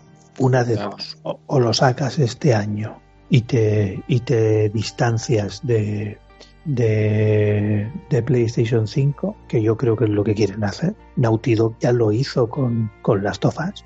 Last of Us salió para PlayStation 3 y movía la máquina como no lo movía nada. No quisieron hacer un port a la nueva generación ni nada de eso. Sí, luego te han hecho un remaster y todo lo que tú quieras, pero no, no quisieron jugar a caballo de las dos generaciones. Y aquí supongo que querrán hacer exactamente lo mismo. Lo saco en la generación para la que lo he desarrollado, le he sacado la máxima potencia, llevo toda la generación trabajando para sacar el único juego que saco y no lo voy a sacar cerca del posible lanzamiento de la otra consola. o- No, lo hago a final de año por fecha navideña que me garantizo que en Navidades puedo vender como rosquillas. Vamos, en mi humilde opinión. Sí, no, puede ser, puede ser. Sobre todo por eso, porque está Play 5 ahí ya que cada vez se presiente más. Bueno, ¿qué os parece si vamos haciendo unas conclusiones y cerramos ya que hay que leer unos mm, poquillos comentarios y, y tirar para adelante? Pero esto no eran las conclusiones. Eso iba a decir yo. O Esto que un sacar más conclusiones de conclusiones. No, yo. últimas conclusiones, últimas reflexiones, último lo que queráis o, o cerramos. Yo no, no tengo Bueno, nada, nada más que aportar. El juego es la polla, fin. Comprarlo. Pues nada, Yo solo, yo No solo hagáis puedo decir- caso, no hagáis caso ni de ni, ni de etiquetas, ni de las boberías de la gente, ni lo ni las notas, ni hostias, ni pollas. Jugarlo, probarlo y jugar por vosotros mismos, que es un puto juegazo. Nada, A mí ya no me quedan misiones secundarias, tengo que seguir la principal ya. matan engendros, matan engendros, matan A ver, eso, a ver, eso ahora a partir de ahora se supone que ya empezó a poder empe- empezar a matar a hordas. Hasta que no te lo digas, no vayas a las hordas. No, de todas maneras, si vas y no te lo han dicho, no se activa. Eso es. Y no vale para nada. Correcto, nada más que para gastar. Bueno, sí, te lleva un montón de orejas. Tienes que encontrar, encontrar las sueltas, las nocturnas, que esas siempre están. bueno, pues ya vamos a, a cerrar este este apartado, este digamos, análisis más en prof- profundidad, comentarios y tal. Si alguien quiere saber algo más, tiene dudas o, o quiere cualquier otra cosa, que nos contacte por redes sociales o, por, o nos deje un comentario en iVoox y le responderemos. Y ya sí que sí, vamos a pasar a leer comentarios, que tenemos unos cuantos y, y larguitos del último programa, del ese que titulamos ¿Por qué jugamos videojuegos? Y, nada, voy a empezar a leer, si alguien me quiere tomar el relevo que me avise después y, y le paso el testigo. El primer, el primer mensaje es de Trinidad69 y, y nos dice, sobre la edad y los videojuegos, solo quiero deciros que yo tengo casi 50, casi 50 y mis dos o tres horas de jugar al día no me lo quita nadie. Y cuando alguien me mira raro, por cierto, cada vez menos, lo reviento. Muy divertido el programa y saludos para todos. Qué crack, con casi 50, ¿sabes? ¡O te reviento! Patrick Valera nos, nos comenta y dice, no soy de comentar, soy mejor oyente, pero no puedo dejar de escribir esto. Nunca vuelvo a escucharos en el trabajo. Uh, empezamos mal. ha sido hermoso el spot de Proyecto Chromatic. Ha sido increíble. Cuando terminó, me encuentro llorando en mi oficina. Imagínense, un hombre de 29 años, de 1,74 de altura, gordo, llorando a moco tendido sentado en su silla de escritorio. Gracias a Dios no entró nadie y nada que una rápida visita al baño no arregle. Pero dice, me ha gustado mucho su podcast y sus experiencias. Sigan así chicos, son lo máximo. Después de tanto tiempo escuchándolos, espero que no sea solo el primero ni lo último que comente. Y Yo le dije, por un lado, que muchísimas gracias, que después de tanto tiempo escuchándonos, como él dice, se anime a, a dejarnos un comentario, para nosotros es un placer. y que luego se emocione tanto escuchando un audio, que en este caso fue el audio de Proyecto Chromatic que Jesús mm, preparó para una promo suya, que es una pasada, lo tenéis que escuchar. Pues, eh, claro, empieza así de nunca vuelvo a escucharos en el trabajo. Yo me estaba asustando, pero cuando veo que era porque se emocionó y estuvo llorando, pues entonces ya me quedé más tranquilo, tío. Muchas gracias, Patrick. ¿Qué ibas a decir, Tony, tú? ¿Que te he cortado? No sé, no, ahora no. Vale, vale. Yo, cre- yo creo que no he sido yo. Vale, vale, perdón. Creo que no he sido yo. ha sido mi estómago o algo así. Tío, son las horas, yo me quería dormir ya.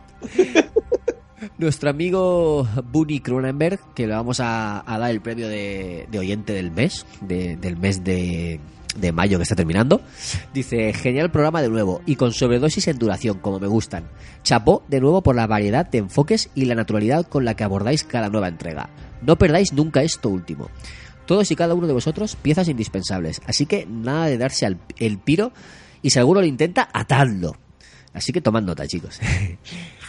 Luego dice, yo juego porque me gusta sentirme parte de una historia, porque no hay nada que se coma más mi aburrimiento, porque estoy rozando los 50 y noto que me sirve para entrenar mi memoria y mis reflejos, porque rememoro viejas partidas de mi juventud y comparto emociones y títulos, porque es arte, porque me da la para palique cada día con mis colegas o familia, o familia gamer, por escuchar a gente como vosotros, por ver magia en movimiento. Esto me ha quedado ultra happy flower. ya cogiendo expresiones del programa. Me encanta. Y por un etcétera que es demasiado largo para dejarlo plasmado por estos lares. El podcast de Endgame no quiero escucharlo hasta que me meta a la peli. Lo del Museo del Videojuego está de vicio, pero en su momento no pude postear.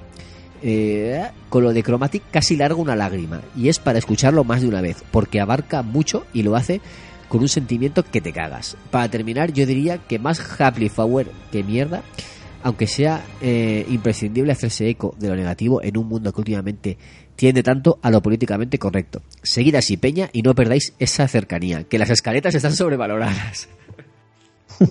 Ahí nos ha calado. sí, sí, sí. O sea, Incluso cuando hacemos escaleta pasamos de la escaleta.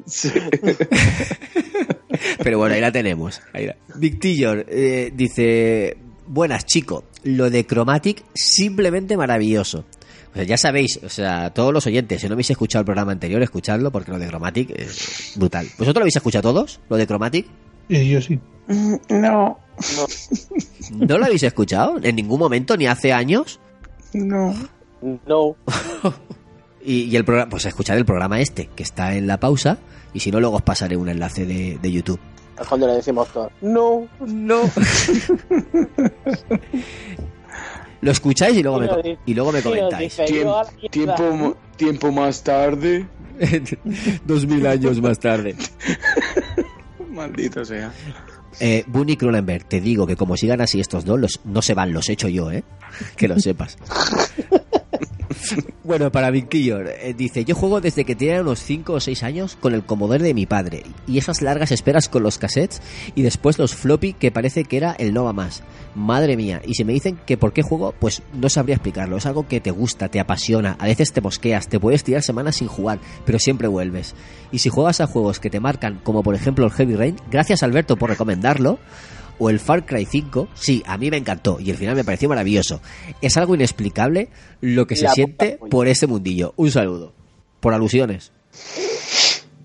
Yo los Far Cry, ¿no? ¿Y qué? Far Cry.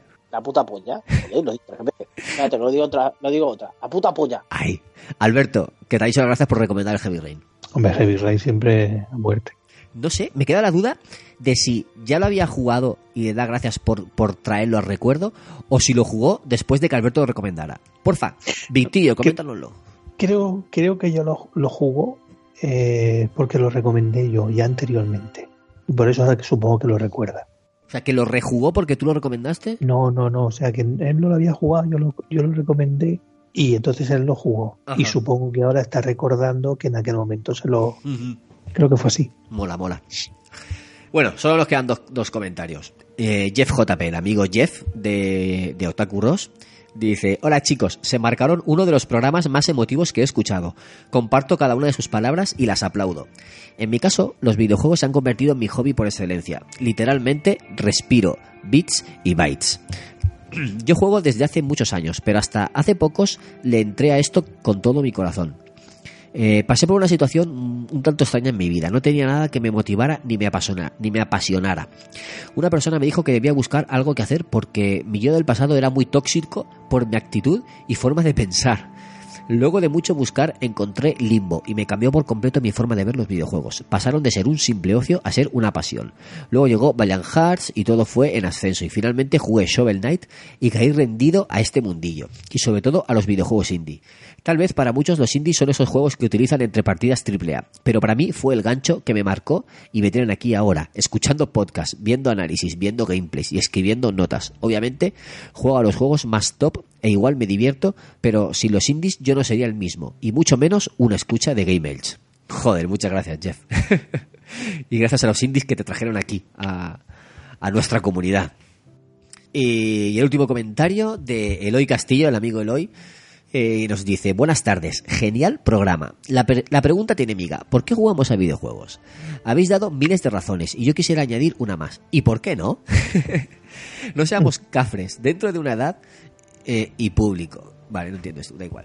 Eh, y, ¿Y por qué nos gustan tan- tanto los videojuegos? No olvidemos que cada juego cuesta mucho de hacer. Los juegos indies o de estudios pequeños requieren casi todos los recursos de los que los componen. Y los AAA cuestan mucho dinero. Es normal que los creadores, por cariño y por interés, hagan todo lo posible para que disfrutemos de la experiencia de jugar a sus creaciones. Y es normal que lo hagan lo mejor posible. Por eso suelen salir productos que nos llegan muy adentro. Además, es una experiencia en la que participas de forma activa. Y eso crea un vínculo, creo yo. Creo que se refiere a, tú jugando al videojuego. Por otro lado, entre leer mi comentario y, to- y lo que hablamos por privado, me he sentido un poco protagonista. Muchas gracias. Y por último, es difícil mejorar la promo de Proyecto Chromatic. La he oído tres veces y me han dado escalofríos las tres. Un saludo y muchas gracias. Pues eso, Eloy, que gracias a ti por, por comentar y por supuesto, como hemos dicho muchas veces, como siempre dice Rafa, sois una parte importante del programa, vuestros comentarios los traemos aquí siempre porque nos gusta daros voz y que, y que completéis ¿no? todo, todo eso que, que forma parte de, de Game Elch. Y, y sí, bueno, ya mis compañeros ya les ha quedado claro que la promo de Proyecto Chromatic es lo más y lo tienen que escuchar y los, y los oyentes espero que lo sepáis también. Aquí estoy creando hype para que vayáis al programa anterior y lo descarguéis. Eh, y, y nada más, aprovecho también para dar las gracias a Evox por recomendarnos durante esta semana pasada en todas las redes sociales que tenían. Y nada más, no sé si a alguno más le queda algo que comentar o voy cerrando ya el programa. Vámonos. Vendo, vendo Seat Panda. Razón aquí. Yo Opel Cade con tres puertas, porque la cuarta la he perdido. Em, ¿Tiene turbo? como nuevo. ¿Tiene ¿Eh? turbo? Si tiene turbo. Claro que te has pensado. Hostia. Y, com- y como hemos dicho al principio y no lo ha oído nadie, Pica Valencia. Amun Valencia. Amun Claro. Valencia. Pues hablando de Valencia, despido a Tony. Tony, muchas gracias por estar aquí una semana más y, que no lo hemos dicho, por platinear el Days Gone. Ahí, ahí, ahí, que quede bien claro. Es que yo lo he platinado. Ey, que, ey, que le quedará poco también para tenerlo con platino, si no lo tiene ya. No, no lo tengo, pero vamos. mm, ¿Qué ha? A ver, que, que- que no- escúchame, no me he obsesionado para sacármelo. Lo que pasa es que era un platino como el de el de Horizon Zero Dawn, que simplemente era hacer la historia y, sacar- es jugar. es jugar y ya está. Lo Es sacas. los de jugar. Sí. Jugar y lo haces. Mm. Exacto. Pues nada, Tony, nos vemos la semana que viene. Venga, de Un besito. Adiós, Eike. Que sigas como hasta ahora. Hasta luego. Yo me voy a cenar, que son las una y pico y me tienen estos cabrones aquí enmayados. Qué fuerte, tío. Qué valor tienes. Joder, el valor, me cago en 10. Tengo al orco este que tengo aquí en el estómago pegando gritos ya. Ah, eso es lo que yo oía de fondo, ¿no? Vale, vale. Era tu, Eh, era tu ahí estómago. está. Yo, yo para que me he callado y yo, bueno, pues le he echado la culpa al otro. Qué cabrón. Y por último, el maneto de las ondas. Gracias por estar aquí y, y por ayudarme con este programa que tantas ganas le tenías. Pues sí, me, me voy a dormir que llevo todo el día levantándome a las 4 de la mañana y estoy muerto. Pues nada, aquí se despide Bernie en Burciago el Palmeral. Nos vemos la semana que viene con un programita muy especial. Vamos a hacer un programa retro, como hacemos de vez en cuando, y vamos a hacer un especial Mega Drive. Así que nada, nos vemos la semana que viene. Un saludo, chao. Hasta luego. Chao. Hasta. Chao,